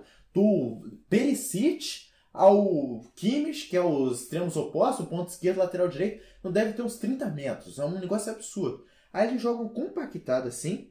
Aí, tipo, quando, obviamente, o ponta do time se for esperto, coisa que o Messi é, o que, que ele vai fazer? Vai abrir o máximo possível. Isso daí é até uma ideia. Olha só que, como é que o Flick foi inteligente. Vou fazer o Messi abrir. Porque se o Messi ficar no meio, ele não vai ter como jogar, porque vai ter muita gente lá. Vou fazer o Messi abrir, o Messi vai ficar longe do gol. Messi longe do gol, pe- apesar de ser o Messi, não tem como fazer muita coisa. E quando o cara inverte essa bola no Messi, o que, que vai acontecer? O Davis, sem sacanagem, ele faz os 38 por hora fácil. Olha só, enchendo a bola do Davis de novo. Pelo amor de Deus, me nota, pai. A bola, a bola chega no cara, o Davis já tá junto dele. Que ele é, ele é muito mais rápido que qualquer um naquela ponta lá. Tá me entendendo? Aí, tipo, não fica, não perde. Mas eles deixam um- umas bolas enfiadas por trás. Tanto que assim saiu o primeiro gol. Mas vamos falar agora do re- resto do jogo. Aos 27 minutos, o Gnabry aumentou o placar com a assistente do Goretzka. E aos 31, o Miller aumentou mais ainda 4x1. 4x1. Calma aí, calma aí que você esqueceu do gol do Perisic. O Falei, gol- pô, eu falei já do gol do Perisic. Falou? Falei. É Você tudo tá me criticando de É, graça, rapaz. É a tanto- gente tá não, fazendo é, é é bagulho. muito, é muito gol, eu tô perdido, bicho. A gente, a gente tá fazendo bagulho render aqui, não sei nem como, filho. A bagulho é ao vivo, filho. Esse daí vai ser ao vivo. a gente não tem que inventar, tá ligado? Tá fluido o bagulho, aí tá é rendendo. Que, é que também a gente tá com preguiça que tem que editar esse bagulho bem rápido. Aí também tem que. Já viu, né? Já, já faz o bagulho. Aí o Miller fez aos 31 com a assistência do Kimmich, acabou o primeiro tempo, um sacode absurdo. 4x1, ah não Cara, eu mas a gente já viu um monte de sacode de tipo, um time muito fraco jogando, um time muito recuado jogando, tá ligado? Mas sabe o que, que deu a impressão? Deu a impressão que o Barcelona toda vez tentava fazer a mesma coisa e sempre repetia o mesmo erro na saída de bola. Tipo assim, você vê que o time tá tentando jogar, mas não consegue, e sempre essa, essa parte deles não conseguir gera um gol. Pra galera que joga FIFA, sabe quando o maluco, tipo, é iniciante, tá aprendendo a jogar mais ou menos, mas tipo, já sabe jogar um pouquinho. Aí tu, aí tu que é marmanjo velho, já joga FIFA, já sabe quase o macete tudo do FIFA, tá ligado? Dos atalhos de fazer. O cara só tem uma jogada. E me- mesmo assim, essa jogada ele não faz muito bem, não. Aí você marca essa jogada, você rouba a bola, vai lá e faz gol. Faz 8, faz 10, faz 12, faz 14, faz quantos você quiser. Cara, eu acho que essa crítica foi a mim, velho. Não muito a você, não. Tem uma galera. Você joga bem até pra quantidade de jogos que você joga. Percentual tá alto até. Só perco de 5 de vez em quando, pô. É, tá, tá bom. Conheço uma galera que joga direto que faz pior que você. Segundo tempo entrou o Griezmann, sem sacanagem. Você viu o Griezmann no jogo? Não, quem viu, eu quero que mande DM na página lá do Insta e fala: Olha aqui o, Griezmann jogando aqui. Cara, eu não vi o Griezmann em campo. Eu não vi. Sem sacanagem. Eu não lembro de do narrador ter falado o nome dele, velho. Mas, por incrível que pareça, o Barcelona fez 4x2. Na jogadaça do Soares. Não, Não, não. foi, foi uma finalização Calma, bonita. calma, calma, calma, calma. Concordo com você, jogador Soares. Mas, pô, o Boateng tem quantos anos? 12? O jogo começou a jogar futebol ontem? Cara, Ele um drible muito bobo, cara. Cara, além dele ser ruim, além dele. é errado. Mas eu, eu falei bastante durante o jogo. Coloca o Messi do lado esquerdo só pra ele cair do lado do Boateng. Que isso, Porque cara? ele tava se fudendo do lado da, da Alaba, que o Alaba tem físico, o Boateng não tem mais. O Boateng só tá titular porque o Sully tá sem físico o ainda. Sully lesionou. Mano, na moral. Pô, jogar Juvenil. Vou, vou ensaiar a jogada aqui, eu vou ficar de pé pra fazer a jogada, se ele tá ouvindo ao vivo. Cara, tá aqui, ó. Gra- grava, grava pra depois colocar no Instagram da Eu página. não vou fazer isso. O Boateng tá aqui. Essa jogada é a jogada mais fácil que. Pô, é a jogada do FIFA 14 que não tinha os dribles direito. Eu, eu, eu, nossa, era a minha jogada no FIFA. A- que eu, a Lava- que eu conseguia ganhar dele bem. Alba ganhava de vez em quando ainda. Ganhava de vez em quando, cara, eu ganhava a maioria, porra, se fuder. Ganhava a maioria, a maioria é conhecido como 40%. Ué, a maioria era 30% de empate, filho. Aí o Alba cruza pra trás, Soares fala, vou dar a chapada. O Boateng, ah, vou interceptar. Bundinha virada pro Soares. Que que é isso? O cara vira bunda, parceiro. que zagueiro fica disposto pra marcar o indivíduo. Obviamente o Soares, que joga futebol há mais de dois meses, driblou Driblou o cara, mano. O, que, o cara que nunca deu um drible na vida driblaria o Boateng naquela vez. Tem um famoso ditado. Qualquer um que tenha feito um, sei lá, qualquer um que tenha jogado futebol na vida. Escolinha de futsal. Escolinha de futsal. Exatamente. Quatro anos. Vira pro moleque que tá dando o primeiro chute na bola e fala pro moleque. Olha na cara do moleque e fala. Não vai de primeira. O Boateng, 40 anos nas costas, quase. Campeão do mundo, campeão dos caramba, quatro. Faz isso, velho. Como é que você me vira a bunda pro Soares, Boateng?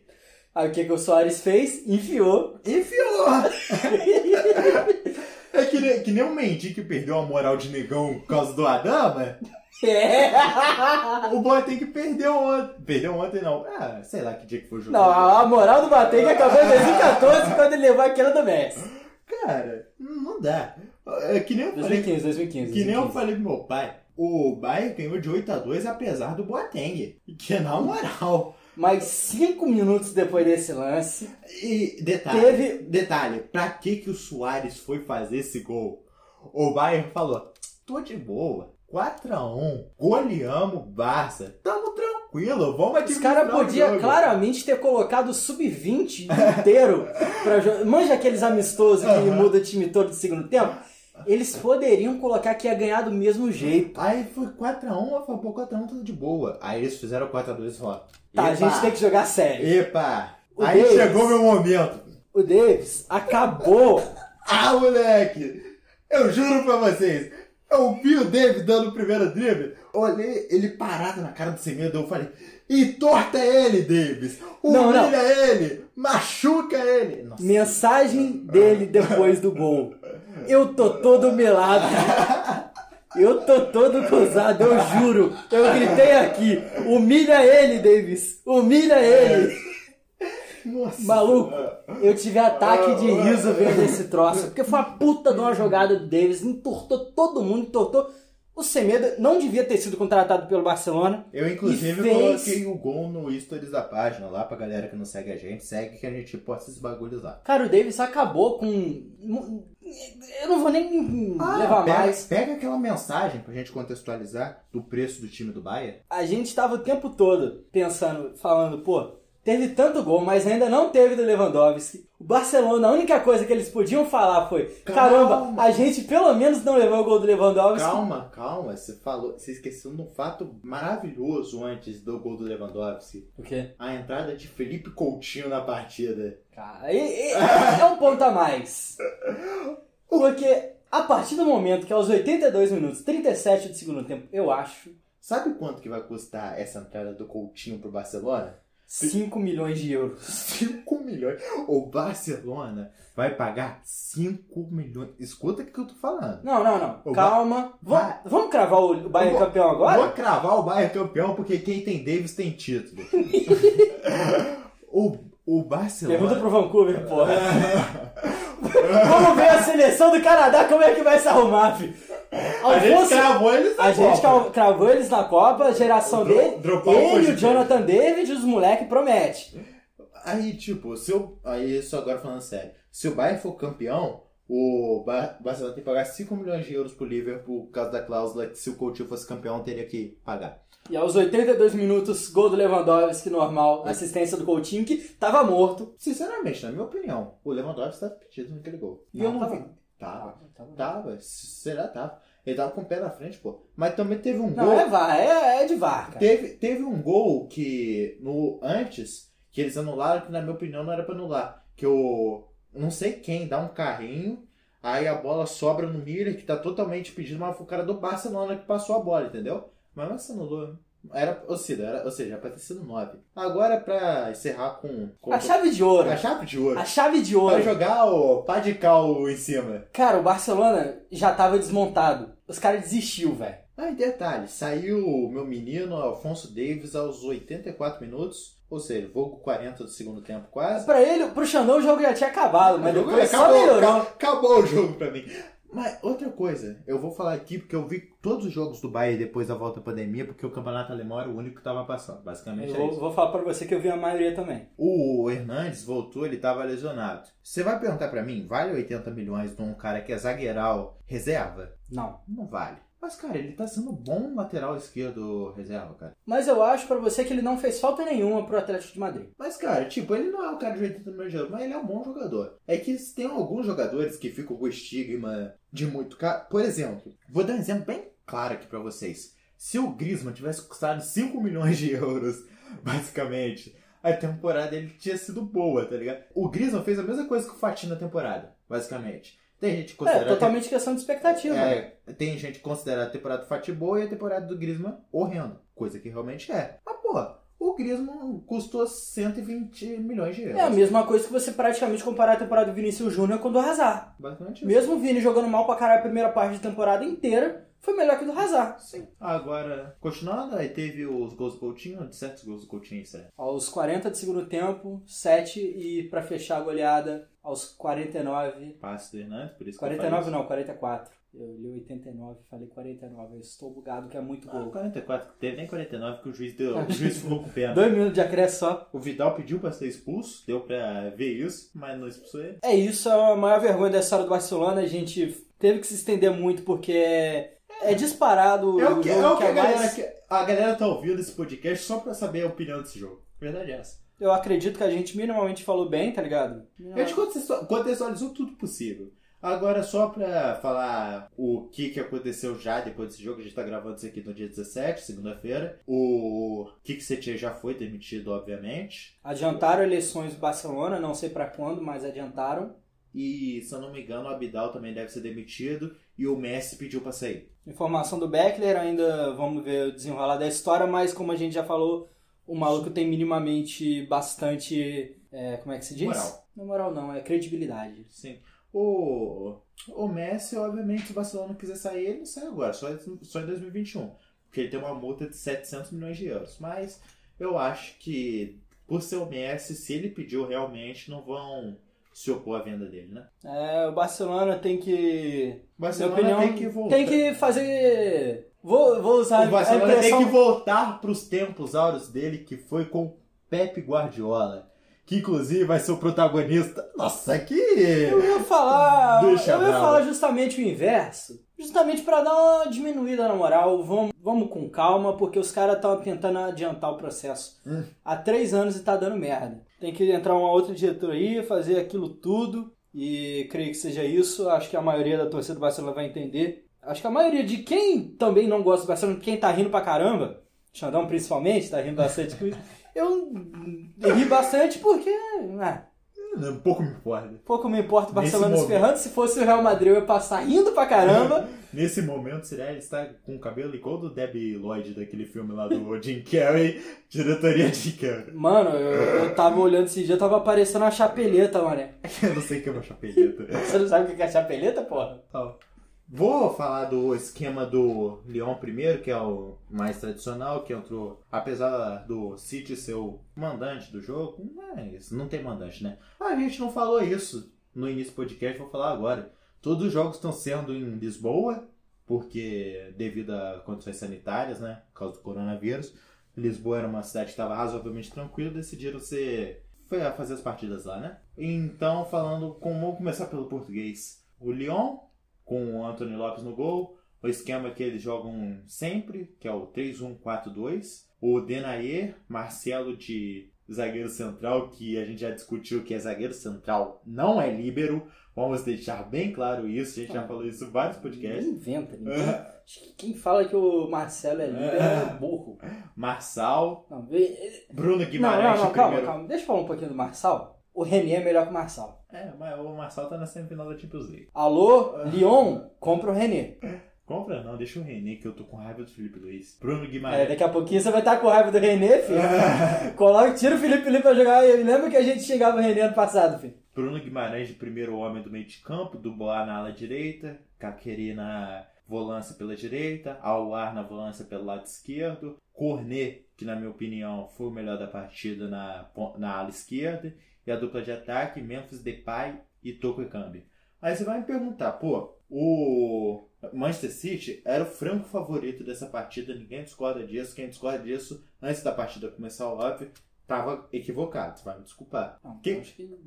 Não. Ninguém. Ninguém. Não, mas, mas sempre, Só. sempre tem um maluco, né? O que que deveria fazer? Pô, eu vou jogando meu esquema do que eu sempre jogo. Quem tem que se preocupar em espelhar esquema é, deles é eles, não são, não é a gente, porque a gente é melhor. A gente vai jogando esquema que a gente sempre joga e vamos que vamos. Vamos jogando 4-3-3, tradicional, um 4-4-2 que rendeu bem contra o Real e vamos que vamos. Mas não, o que, que o Guardiola fez? Não é a primeira vez que ele faz isso que ele muda o esquema tático do Manchester City antes de uma partida decisiva da Champions League e é eliminado. Ele já tinha feito isso contra o Tottenham, é, contra quem que foi? Mônaco, já tinha feito isso contra o Mônaco.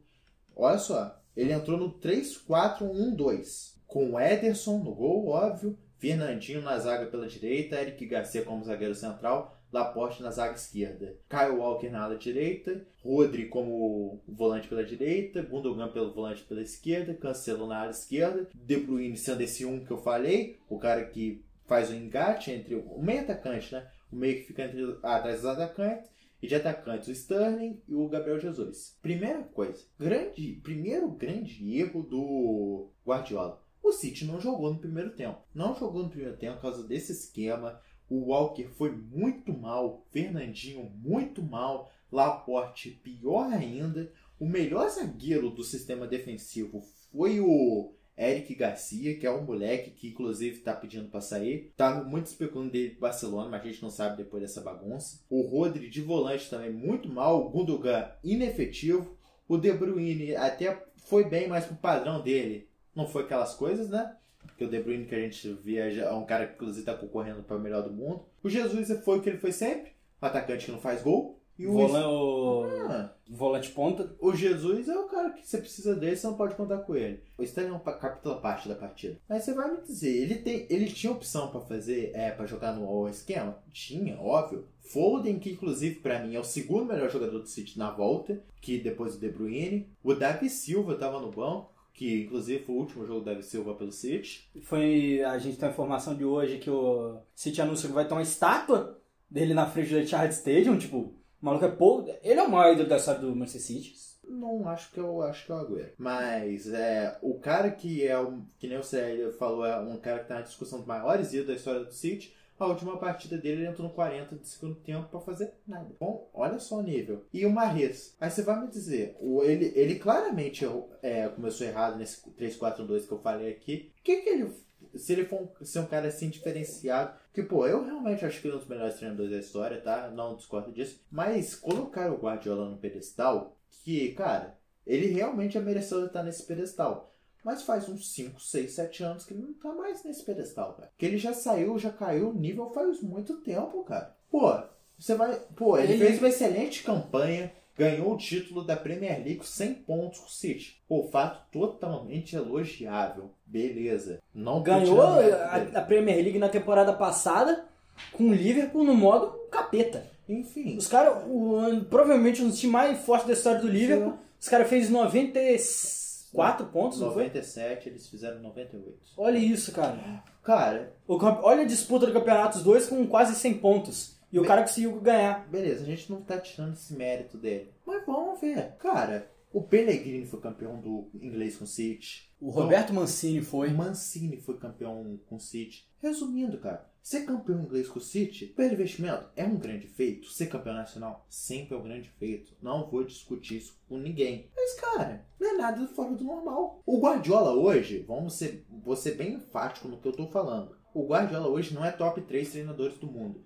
Cara, eu vou falar pra você que eu- ele cometeu um erro de conceito muito Eu acredito que básico, velho. Porque ele colocou os três zagueiros, só que, obviamente, o Guardiola ele põe um time ofensivo. Cara, qualquer jogo com três zagueiros ofensivo, você fica muito mais disposto a tomar contra-ataque do que num, num esquema normal, cara. Já que você citou esse negócio contra-ataque, não dá pra você jogar com três zagueiros com o Walker de ala direito. Vai desculpar todo respeito ao Walker. O Walker já é ruim de lateral. O Walker de ala foi uma coisa horrenda. Cara, o Walker na zaga é melhor que de ala. Sim. E aí a gente Eu vai- não sei, eu não sei, vou, vou, vou, vou falar pra você que eu não sei a condição física deles, mas cara, ele tava com Mendio e Zinchenko. Sim, Na- eles tavam- os dois estavam com condições. Tava com condições? Tava. Eu, eu achava que não.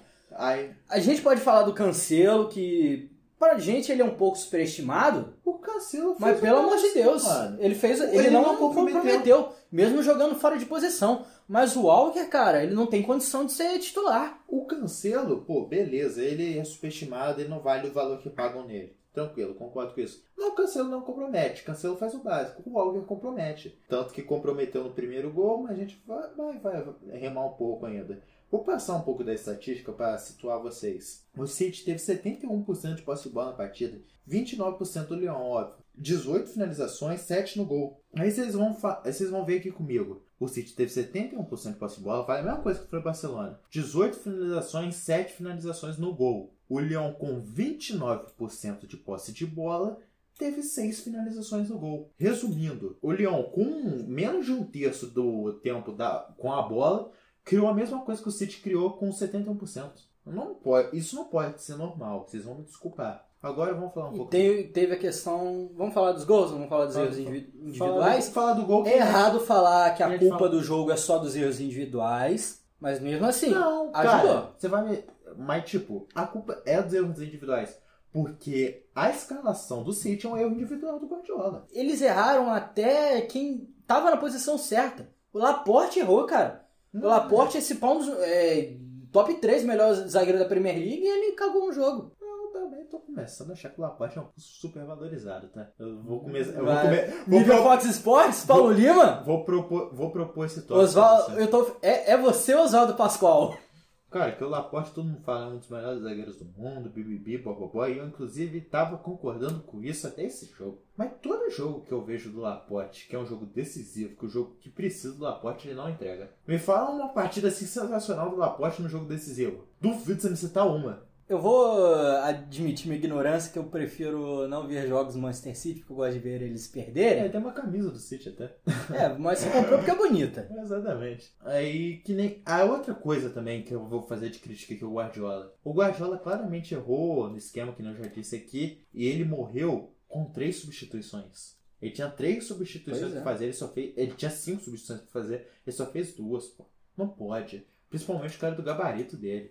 Agora vamos começar do jogo. O Cornet, pra mim, como eu já disse, foi o melhor da partida. Ele fez, não só por causa do primeiro gol, que ele fez um papel tático impressionante. Ele foi, ele foi lateral, ele foi ala, ele foi ponta e ele foi atacante no jogo. Impressionante, tá? Se A gente não tem a estatística aqui de quanto que ele correu, mas provavelmente deve ter corrido mais que. Ah, corra. Correu alguns quilômetros. Como eu diria o comentarista, parecia que ele tinha dois pulmões no jogo. Aí no primeiro lance foi um erro. É a parada que eu te falei, que a partir do momento que você entra com três zagueiros jogando ofensivamente, você fica muito mais é, suscetível a levar um gol de contra-ataque. Sim, o Walker. Cara, tava livre. o Walker saiu errado na saída. Podia claramente, no espaço que tava entre o, o Walker, a zaga e o Cornet, uma vaca pastar. Podia, se fosse moça bonita, o conselheiro Galvão, essa frase se, se encaixaria perfeitamente. Mas vamos elogiar, porque pelo menos o gramado tava bom, não era um passo. São Januário também, que está, tava feio ontem, tá? Eu vou falar disso do São Januário e do Maracanã. Porque é um troço ridículo o Flamengo, com a quantidade de dinheiro que tem, não conseguir ter um gramado minimamente decente. E Vai sabe falar que que, é quantidade de número de jogos, mentira. Que a gente viu que voltou pior depois da volta da pandemia. E sabe que, qual é a desculpa que a empresa que faz o gramado do- Maracanã dá? Eles falam, poxa vida, você quer criticar a gente? A gente fez todos os gramados da Copa do Mundo. Sem sacanagem. Eles dão essa desculpa. Mas vamos, vamos- vamos- Caraca, a gente escapou foda pra falar do gramado do Maracanã pro jogo do Manchester City, filho. Eu, você, você não deixou mais viajar, que eu ia elogiar o gramado do estádio do Atlético Goianiense. ah, é, tava bonito Tava mesmo. muito bonito. Tava, tava bonito Aí é mesmo. isso que eu ia falar, pô, cara, os caras conseguem, a gente consegue, não é possível. Mas enfim, no Não erro, lembro do Atlético Goianiense, não. no erro de saída de bola do, do Walker, a bola não sobrou. Desculpa, eu esqueci em quem que foi. Acho que foi na OA, cara, mas não tenho certeza. Ao- Aí, tipo, o Fernandinho também tava lá de rolê. Ele foi de rolê pra partida. A gente Não fala, jogou. a gente não falar, campo. você falou do Laporte, mas a gente falar do Fernandinho em jogo decisivo não- nem precisa. Ah, Fernandinho vocês conhecem de longa data, né? É, Fernandinho. Nem precisa. Eu não quero, não gosto nem muito de comentar do Fernandinho, não, eu me estresse. Aí não, ele lançou no espaço totalmente, que Estrela falou, uma vaca pastando. Não, não tinha uma vaca lá, mas tinha o Toca Cambi, que saiu correndo que nem desesperado, saiu na cara do gol. O Eric Garcia chegou numa, co- numa recuperação absurda. Ele deu um carrinho e interceptou. O Ederson saiu do gol. Por que, que o Ederson saiu? Também é outro fundamento básico. Meu pai sempre fala isso. A partir do momento Se que tem zagueiro na jogada, o goleiro, o goleiro sai, mas tipo, sai, sai, sai Não, ficando. Manja, manja quando o goleiro sai e, tipo, ele reluta. É, Ele fica, ele fica no meio do caminho, sempre dá merda. Nova- Ou ele vai tudo e faz igual o Fábio Costa e faz um pênalti, ou dá certo, ou pô, fica, tá ligado? é que- Ou você vai ou você fica, você não pode ficar no meio. E o Ederson ficou no meio. O que que rolou? Gol, Maxwell Cornet, 1x0. e, Lyon. e rei- reiterando, outra cagada do Walker, que nem eu já disse, ele já errou a saída de bola, já errou na cobertura. Mínimo que ele podia fazer, voltar correndo co- ah, colado no cornet. Coisa-. Coisa que o Walker sabe fazer, porque minimamente a coisa que ele tem é condição física. O que, ele fez? Ficou olhando o cornet, deu um tapa nojento, inclusive, golaço. E o jogo continua nessa pegada, o City tentando fazer alguma coisa. Mas sabe o que que eu achei desse jogo? Em nenhum momento, eu achei tipo Flamengo assim, 2017, arame liso total. é um arame liso. Tipo assim, o City tava dominando o jogo, mas ele não dominava o jogo de verdade, tá ligado? Não, o que que eu. Eu sei o que que você falou. O, o City, mesmo com mais porcentagem de posse de bola, o Com Lyon mais tava dominando o jogo. Não, tipo assim, as melhores chances sempre eram do, do Lyon, cara. O Lyon, o, Lyon, o Lyon não passava os focos. Exatamente, cara. O. O lance mais. Cara, O sete lance- finalizações do Lyon, seis no gol. O lance mais importante da primeira etapa foi um gol que foi exatamente igual a jogada do gol do City, que a gente vai chegar depois. O lançamento, Sterling corta pra trás, ele rola, mas só que é o Rodri que chega chutando. Segundo tempo foi o contrário. O lançamento, Sterling chegou no fundo. Ah, detalhe, a primeira substituição foi quando? O Marrez entra no lugar do Fernandinho, que tava com o amarelo já. Aí, minimamente, ele acertou a cagada que ele acertou esse fez. tempo. Mas Ele não deu já certo. era, já, Já era, já tava feita a já merda. tinha, já tinha perdido 56 minutos de jogo. Toda a marcação do, do, do Lyon já tava feita, tá ligado? Tipo, não ia mudar nada. Aí, ó, se- 69, vulgo o quê? 24. 24 segundo tempo. O Sterling fez a mesma jogada, cortou pro, pro meio, rolou pra entrada da área, mas quem chegou, chega, chegou chutando. De Bruyne fez o gol. A qualidade do jogador fez a diferença Nossa, aí, né? que aquele tapa dele, Nossa, filho, De Bruyne, pelo amor de Deus. aquele tapa dele foi bonito. Nojento. De Bruyne também é outro também que eu acho muito subestimado. É um dos melhores meios que eu já vi jogar. Pô, você quer, você quer uma comparação bem chula? Agora eu vou viajar legal. Cara, você tá sendo Fox Sports foda, filho. O De Bruyne é muito, muito melhor que o Giggs. Mas isso é óbvio. Mas se você falar um negócio desse, vai ter um monte de gente. Ai, futebol raiz, bibobó, que vai discordar. Você quer ver? Se a gente colocar uma enquete no Instagram, Giggs ou De Bruyne, o Giggs ganha. Eu posso falar mal do Scholes? Ah, como você pode falar mal quanto você quiser, que eu acho um dos jogadores mais superestimados de todos os tempos. Puta que pariu, meu irmão! Nossa senhora, eu tô, eu tô feliz agora. Tá bom, aí beleza. Foi, foi é, o gol lá do De Bruyne. Não, antes que a galera fale, distorça que eu falei, não acho escolhas ruins, ele tem a importância dele, mas ele não é nem É o jogador certo no time certo Ele não- e fora daquele esquema não seria nada. Ele não é nem Eu metade do que pintam dele. Por exemplo, o Deco, a questão de bola no pé, era muito melhor que os Scholes e ninguém fala isso. Aí, por exemplo, aí, o que, que eu tava falando? Gol. Ah, e chega num ponto que eu queria chegar. Eu critiquei, desci a lenha no Simeone aqui, falando que o Simeone não podia fazer um gol e recuar o time. Mas também não pode fazer o que o Guardiola fez. Fazer um gol, o jogo 1 a 1 que o jogo que 1 a 1 levava pra prorrogação, da prorrogação pros pênaltis, ele partir pra cima doidado, como se estivesse perdendo o jogo. Resumo, o que, que aconteceu? Cara, sabe o que que, sabe o que que aparenta? quê? É que ele fez isso, mas ele não passou em nenhum momento nenhuma confiança pro time. O time tava perdidaço, cara. Tava desesperado, tipo, eles não tinham. É só você ver os gols que o Gabriel Jesus perdeu e o Sterling perderam depois, cara. Calma, calma. Parecia.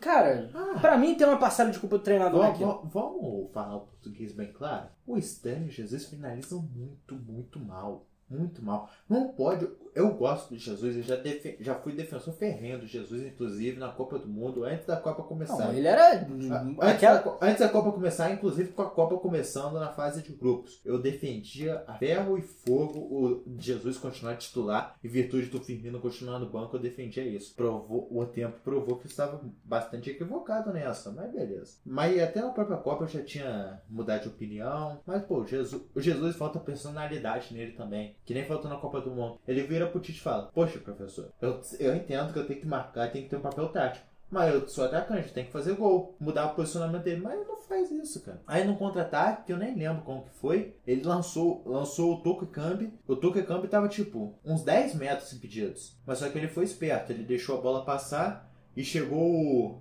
Quem que fez gol? O Dembélé, que tinha entrado no lugar do Depay. Dembélé entrou, entrou bem, entrou, entendeu a jogada. Teve um lance pra mim no, no início da jogada, na corrida, que o Laporte estava na frente do, do, do Dembélé. Eu não achei falta, vou ser bem sério com Não, você. não achei também não. Os caras estão correndo, mano. Eu nem vi triscar, mas se triscou, pô, o Laporte, novamente falando, mas não pode ser mole, cara. Não pode cair. Se cair, leva o Dembélé junto com ele. Dembélé saiu na cara do Ederson. O Ederson até é, tentou fazer defesa, passou debaixo dele. Gol. 2x1. Aí vem o lance. Eu acho que nem o lance principal da partida foi esse 2x1, não. O lance principal, logo depois do 2x1, que foi a finalização do Jesus. Teve finalizações do Jesus que a gente já comentou bastante aqui. Mas o outro lance, qual que foi o lance, né? Chega o indivíduo, Sterling, recebe uma bola sozinho. Puta, foi do Jesus, não Foi foi? do Jesus, jogada dele. Jogado do Jesus, ele chega livre, livre do goleiro, na marca da pequena área, tranquilo. Só parar o pé, mano. Mano, o cara fica com o pé parado, já A vai. bola bate e entra. Pois é, o que, que ele fez? Ele mandou a bola na lua. Eu vi uma foto de comparação. Pensa que o David estaria uns dois metros atrás. É basicamente isso. É basicamente isso. Só que o David foi pior porque ele foi ele A encostou bola- errado, tá a ligado? Bola, a bola rolada, a bola, a bola A do David gol, rolou, tá ligado? força tinha pra ele, Ele mandou- o gol. O Sterling mandou na lua, tá ligado? A bola foi, mais, foi dois metros pra, pra trás e mais forte pro, pro Sterling. Mas foi quase isso. E no lance seguinte, o que que rolou? Esse que foi o pior. No lance seguinte, contra-ataque, o Auá puxa a jogada, Auá, inclusive, que vai estar na nossa seleção da rodada da Champions, que a gente vai fazer logo depois aqui, então escute até o final. O Auá vem puxando, trazendo pro meio, dá um peidinho. Mas o Ederson toma um frango, velho. A bola não foi direto, porque deu reposte. Mas ele soltou a bola para Dembélé, o Dembélé fez o gol. O Ederson só não vai estar na seleção dos piores, porque a gente vai explicar na hora, né? Eu Acho que você tomar oito gols. É, aí- fica, fica complicado. Até o. Júlio César criticou o Ter Stegen na hora. velho. Não, o Júlio César passou pano. Não, depois. Depois. No final do jogo passou, porque uma situação aconteceu com ele, né? Mas durante o né? jogo, Me- durante o jogo, se não me engano, foi o gol Foi do. o gol do Perisic. Foi o gol do Perisic, ele criticou assim. dava pra fazer coisa melhor. É, Eu- então. Eu concordo com ele. Não, dava assim. Aí, pô, aí que nem, que nem eu disse, o Guardiola fez cagada, o Ederson fez cagada, o Stanley fez cagada, o time todo foi mal, com exceção do De Bruyne, que eu acho que é a salvação da lavoura. E a gente até provou com o Bayern, você não pesquisou o negócio que eu te pedi, né? Vê o negócio aí do time do... Ah, não, mas isso não é importante, o valor de. de- Vai, vai, resumindo, o time todo do Bayern de Munique eles não gastaram nem 90 milhões de euros. O City tem essa teoria de ah, vou comprar, vou comprar, vou comprar. O Guardiola também pensa desse jeito, que tem que comprar os melhores. Mas a gente provou que dá pra fazer menos com mais. A própria Atalanta provou isso e o próprio Lyon, que ganhou deles, já provou isso. Não, e, e o Lyon fez mais ainda, porque além deles eliminarem o City, eles eliminaram o Juventus. É. Resumindo, tá na hora do Guardiola tirar ele do pedestal que ele colocou, como eu já disse, com mérito, ele subiu nesse pedestal, mas tá na hora dele descer. Desce do salto. desce do salto, coloca, seja humilde. Vamos, os, os comentaristas também, vamos parar dessa babação de ovo sem sentido de técnico como, como Guardiola, Fernando Diniz. Poxa, pelo amor de Deus. Vamos, vamos pensar. Futebol, o princípio básico do futebol não importa como. É uma coisa mais básica. Quem faz mais gol ganha. Você retrancado, você com diferente estilo de jogo. Óbvio que tem estilos de jogo que é muito mais fácil você ganhar fazendo a pressão, jogando futebol total, que a gente falou que o Bahia exerceu no seu quase 100%. Do que é mais fácil o Bayern ganhar do que o Lyon ganhar. Tanto que vai ser o, o confronto de agora, Bayern e Lyon. A gente vai. Vamos ver. Eu aposto, inclusive, uma goleada do Bayern. Acho que o Cirelli compactua da minha opinião, né? Não, sim, sim. E então, mas pô, futebol a gente já provou que não é, não é só isso. Futebol tem muito mais prática. Que nem a gente falou do Messi. Futebol não é só driblar a bola e fazer o gol. Futebol é você, como você interfere no jogo e como você interfere nos seus companheiros. E também é muito mais cômodo pro diretor também ele simplesmente colocar a culpa no jogador. Ele não assumir o erro de avaliação que ele fez no, no jogo, tá ligado? Tipo Assim, ele só vai comprar. Ele. Provavelmente o que, que o City vai fazer? Ele vai comprar mais uma porrada de jogador essa janela E não vai ganhar Champions. e não vai ganhar Champions. Exatamente. Tal. Caralho, a gente meteu essa, pode ser um potencial de zica absurdo, né, velho? É, não. Nem Deus faz o City ganhar Mentira. É, os caras 2020. cara, os cara têm Jesus não ganha, pô. Pensa aí. Nossa, piada. Enfim, vamos Ah, não, mas pra, pra continuar, pra falar agora dos confrontos que tem, só pra deixar bem claro, chaveamento ficou Manchester, Manchester City roda, vai ficar Bayern Lyon e Red Bull Leipzig e, e PSG. A gente, um, final, A gente não, né, final cara? aposta Bayern PSG, né? Eu tinha apostado nessa final antes mesmo da. Na época do sorteio, né? Eu acho que a maioria tinha. Como Quem disse, minimamente assistiu futebol, porque eu já vi doente falando que o Barcelona ia rodar. Ia, não, ia, não, ia passar do Bayern, tá ligado? Eu já vi doente falando isso. É eu, ta- é eu tava achando que ia rodar pro Napoli. É que nem a gente falou, futebol é futebol e podem acontecer algumas coisas muito malucas. Mas na papo reto. Mas mas na papo reto. Desde, se- desde quinta-feira, eu vou deixar fora quarta-feira, porque quarta-feira aconteceu um negócio meio triste. Rolou uns resultados bonitos, hein, velho? Amor, tá maneiro, tá maneiro. Pô, rolou uns resultados bonitos. Aí, só pra, eh, pra encerrar, que como a gente, Cirelli- eu e o disse, pra gente também não ser, como eu posso dizer, incoerente. Se a gente chegasse aqui e falasse que ia ser alguma coisa diferente e PSG, seria muito estranho, né? Mas eu acho que o PSG tá muito, pra chegar nessa final, tá muito atrelado ao fato do Tuchel não fazer cagadas de novo. Que o, O, o time o PSG não Bull- tem técnico. o time do Red Bull é melhor do que o time da Atalanta. Se, ele, se o Tuchel fizer a mesma cagada, o Neymar não vai salvar de novo. Imagina o Nagelsmann no PSG. Nossa, coisa linda, hein? Caralho, o PSG é seu capeta, mano. E com um pai ainda no comando de ataque. E agora, pra finalizar, vamos falar a seleção da rodada, Sérgio? Pode falar aí que você tá com arquivo e eu não estou. Pra seleção, da- seleção da rodada, discutindo entre o Cirelli, Navas no gol, que fez excelentes defesas quando o jogo tava. Teve uma defesa dele que foi um troço absurdo logo no início do jogo. Que nem a gente ressaltou, ele, ele saiu lesionado e não vai jogar a semifinal. Vamos ver se Sérgio Rico aguenta pipoca. Eu acho que não, mas. Aliás, só pra, Torce pro, pro Poulsen tá jogando. pra Eu começar. acabei de cra- cravar o hat-trick do Poulsen. Pra começar de novo, pra começar, a gente lançou que, pô, a seleção da rodada poderia ser facilmente o time todo do Bayern, tá? E como a seleção das piores da rodada poderia ser facilmente o time todo do Barça. Mas a gente manteve o critério. Na lateral direito, o Kimmich. Kimmich, inclusive, pode ganhar o prêmio de craque da rodada, Cê? ou você acha exagero? Vou puxar saco pro Neymar, mas ele jogou muito também. É, vamos, vamos colocar no Kimmich, que eu acho que não tem como. Cara, que nem eu disse, eu poder, o melhor da, da rodada, o melhor do jogo, poderia ser qualquer um, tirando o Neuer, o Boateng e o Alaba. Até o Alaba que jogou bem, mas ele fez gol contra não dá. Qualquer um outro que você desse prêmio seria o melhor. Mas a gente vai pro Kimmich.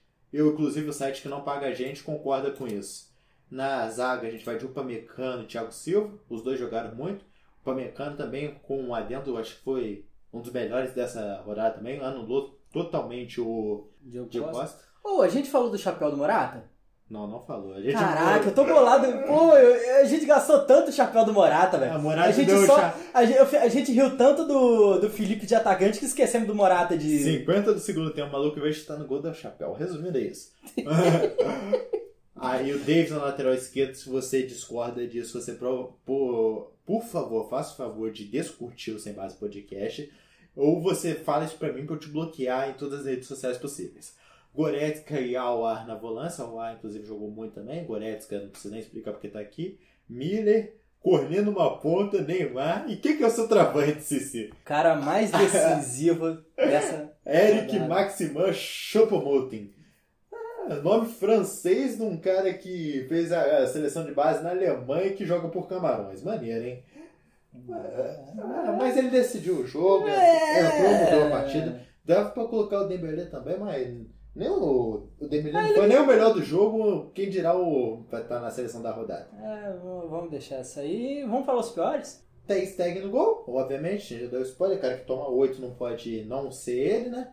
Sem medo na, é, na lateral direita, Piquet, Lenglet, até agora tudo do Barça. A gente colocou o Laporte numa improvisação aqui, foi Mas- muito mal. Mas você tá o Caldara, seu protegido, que ele também entregou uns golzinhos no final. Ele cagou no final. É, mas Laporte... É, a gente fica. A cagada do Laporte foi maior. Papo reto, eu fico até triste de criticar a Atalanta, mas, pô, É. né, deu pra. O meio de campo, obviamente, é o meio de campo do Barcelona. Sérgio Roberto, Busquets e Vidal. A gente só aliviou pro De Jong porque a gente acha que o De Jong joga bem. o Sterling, obviamente, que ele, inclusive, eu acho que ele ganhou o prêmio de pior da rodada, na minha opinião. Ele fez. Mesmo ele dando assistência, Não, cara. pra o que ele mim- perdeu é Pra mim, ele ganha o prêmio de melhor jogada da rodada. Deu uma opinião minha, entendeu? É, hum, vamos dar um prêmio de pior da rodada pro Semedo, pode ser? Sei lá. Sim ou não, Sérgio? Sim ou não? Semedo ou Sterling? Escolhe aí. Porra, cara, você tá. Aí você me foge, né, cara? Vou deixar você pensar enquanto eu falo os outros dois nomes, que é o Icardi, nosso travessa que fez Foi um absolutamente cone, nada. nada. no jogo, E fez o, nada. Sa e o Sarabia, eu acho que o Neymar Parecia o Maxi Lopes vendo ele com a Vandanara, filho. não fazia nada. E eu acho que o Neymar, olhar pro lado, ver Icardi e Sarabia, eu acho que ele ficou um pouco triste. Eu acho que nem Ganso e Zé Eduardo foi tão ruim que nem isso. Ah, que isso? É, Pior que o Ganso jogava muito, mas eu fiz o outro, outro comentário oportunista. Esse episódio todo foi um episódio oportunista, rapaz. Pois é. É, mas eu acho que foi isso, né? Eu fiquei com preguiça de comentar da Europa League, mas. Tá bom. Ah, sério. boa. O, Tá, nesse fala momento- que o Sevilha ganhou e veio, fala quanto que tá o jogo. Nesse momento tá 1x0, se não me engano, vou ver aqui. Acabei de descobrir aqui, que eu não sabia também não. Tô descobrindo com gol vocês. do Lautaro Martins no início. Broca mesmo, né? Sabe quem broca também, CC? Tá 1x0, isso mesmo. Patrick. É. Fala, fala, fala, vou te dou. São 17 e 15 agora, 7. Te dou 5 minutos pra você falar de Sevilha. Pra você não ficar triste. Ah, não, não, não, tô com preguiça. Ah, Sevilha não, rapaziada. 2x1. Bono catou Mike Pensamento, filho. É. Enfim, United pipocando e vão gastar milhões pra comprar o Sancho não vai resolver nada. Enfim, rapaziada, termina aí. Se você que você que é o host, né? Mas mentira, eu vou terminar. Vai terminar aí. Eu vou terminar esse- Cara, daqui a, eu vou deixar você, você começar um próximo episódio. Vou Vou terminar deixar. esse programa. Enfim, rapaziada, esse foi o quarto episódio do Sem Base Podcast, um episódio diferente. Espero que vocês tenham curtido, que se vocês gostaram, aquela mesma coisa sempre. É, a gente interage muito com a rapaziada do nosso Instagram. Quem sabe, quem tá acompanhando sabe disso, que a gente sempre responde vocês lá. Tem o nosso Twitter também, que vai estar tudo embaixo. O Twitter pessoal do Cirelli, o Twitter da página, nossas páginas no Instagram. Tem nossa página no Facebook, gente- todo episódio a gente fala que a gente não usa muito. Eu vou começar a parar de falar isso, porque a rapaziada não tá curtindo. Mas eu quero agradecer que a gente já tá com mais de 100, 100 seguidores no Instagram, caminhando para 200. A gente quase tá pegando 80 visualizações no primeiro episódio, fico feliz com isso. Ajuda a gente a pegar 100. Quero que esse e esse episódio é o a gente sempre pede isso para vocês comentarem, ir lá no Instagram, falar o que vocês acharam, mas isso é mais importante ainda que a gente precisa do feedback de vocês, tá entendendo? Se vocês não gostarem da ideia do comentário da rodada, enfim, a gente não vai Que continuar pra mim é a melhor ideia. Pessoalmente, pra mim, é a melhor ideia em questão de potencial, tá ligado? Porque a gente criou esse negócio Nesse intuito. foi mais no intuito do histórico, né? Só que o histórico não tá dando muito resultado ainda, A tá ligado? gente, a, a gente, pô, a gente fez um material maneiro, tá ligado? Outra coisa, A gente tem a gente muito tem muito material. muito material. Dá pra, tipo, postar na- até como parte escrita. Acho que serviria até de um bom material de estudo pra quem se interessa pelo ramo. Mas, pô, por enquanto a gente tá no- só nesse podcast. Eu acho que esse podcast atrai mais público também. Por isso que eu quero feedback de vocês. Enfim, curte, comenta, compartilha. pede pro vizinho ouvir, pede pro amigo. Se achou que a gente falou muita bosta, comenta também. Me fala o que, que Não, mas não, mas ho- hoje, hoje a gente. hoje- Hoje, hoje Pessoalmente, eu acho que hoje a gente falou bonito. foi o sem base mais embasado da história. Enfim, galera, muito obrigado por ter escutado até aqui. Se você escutou, é porque é sinal que você gostou. Enfim, tamo junto. Valeu.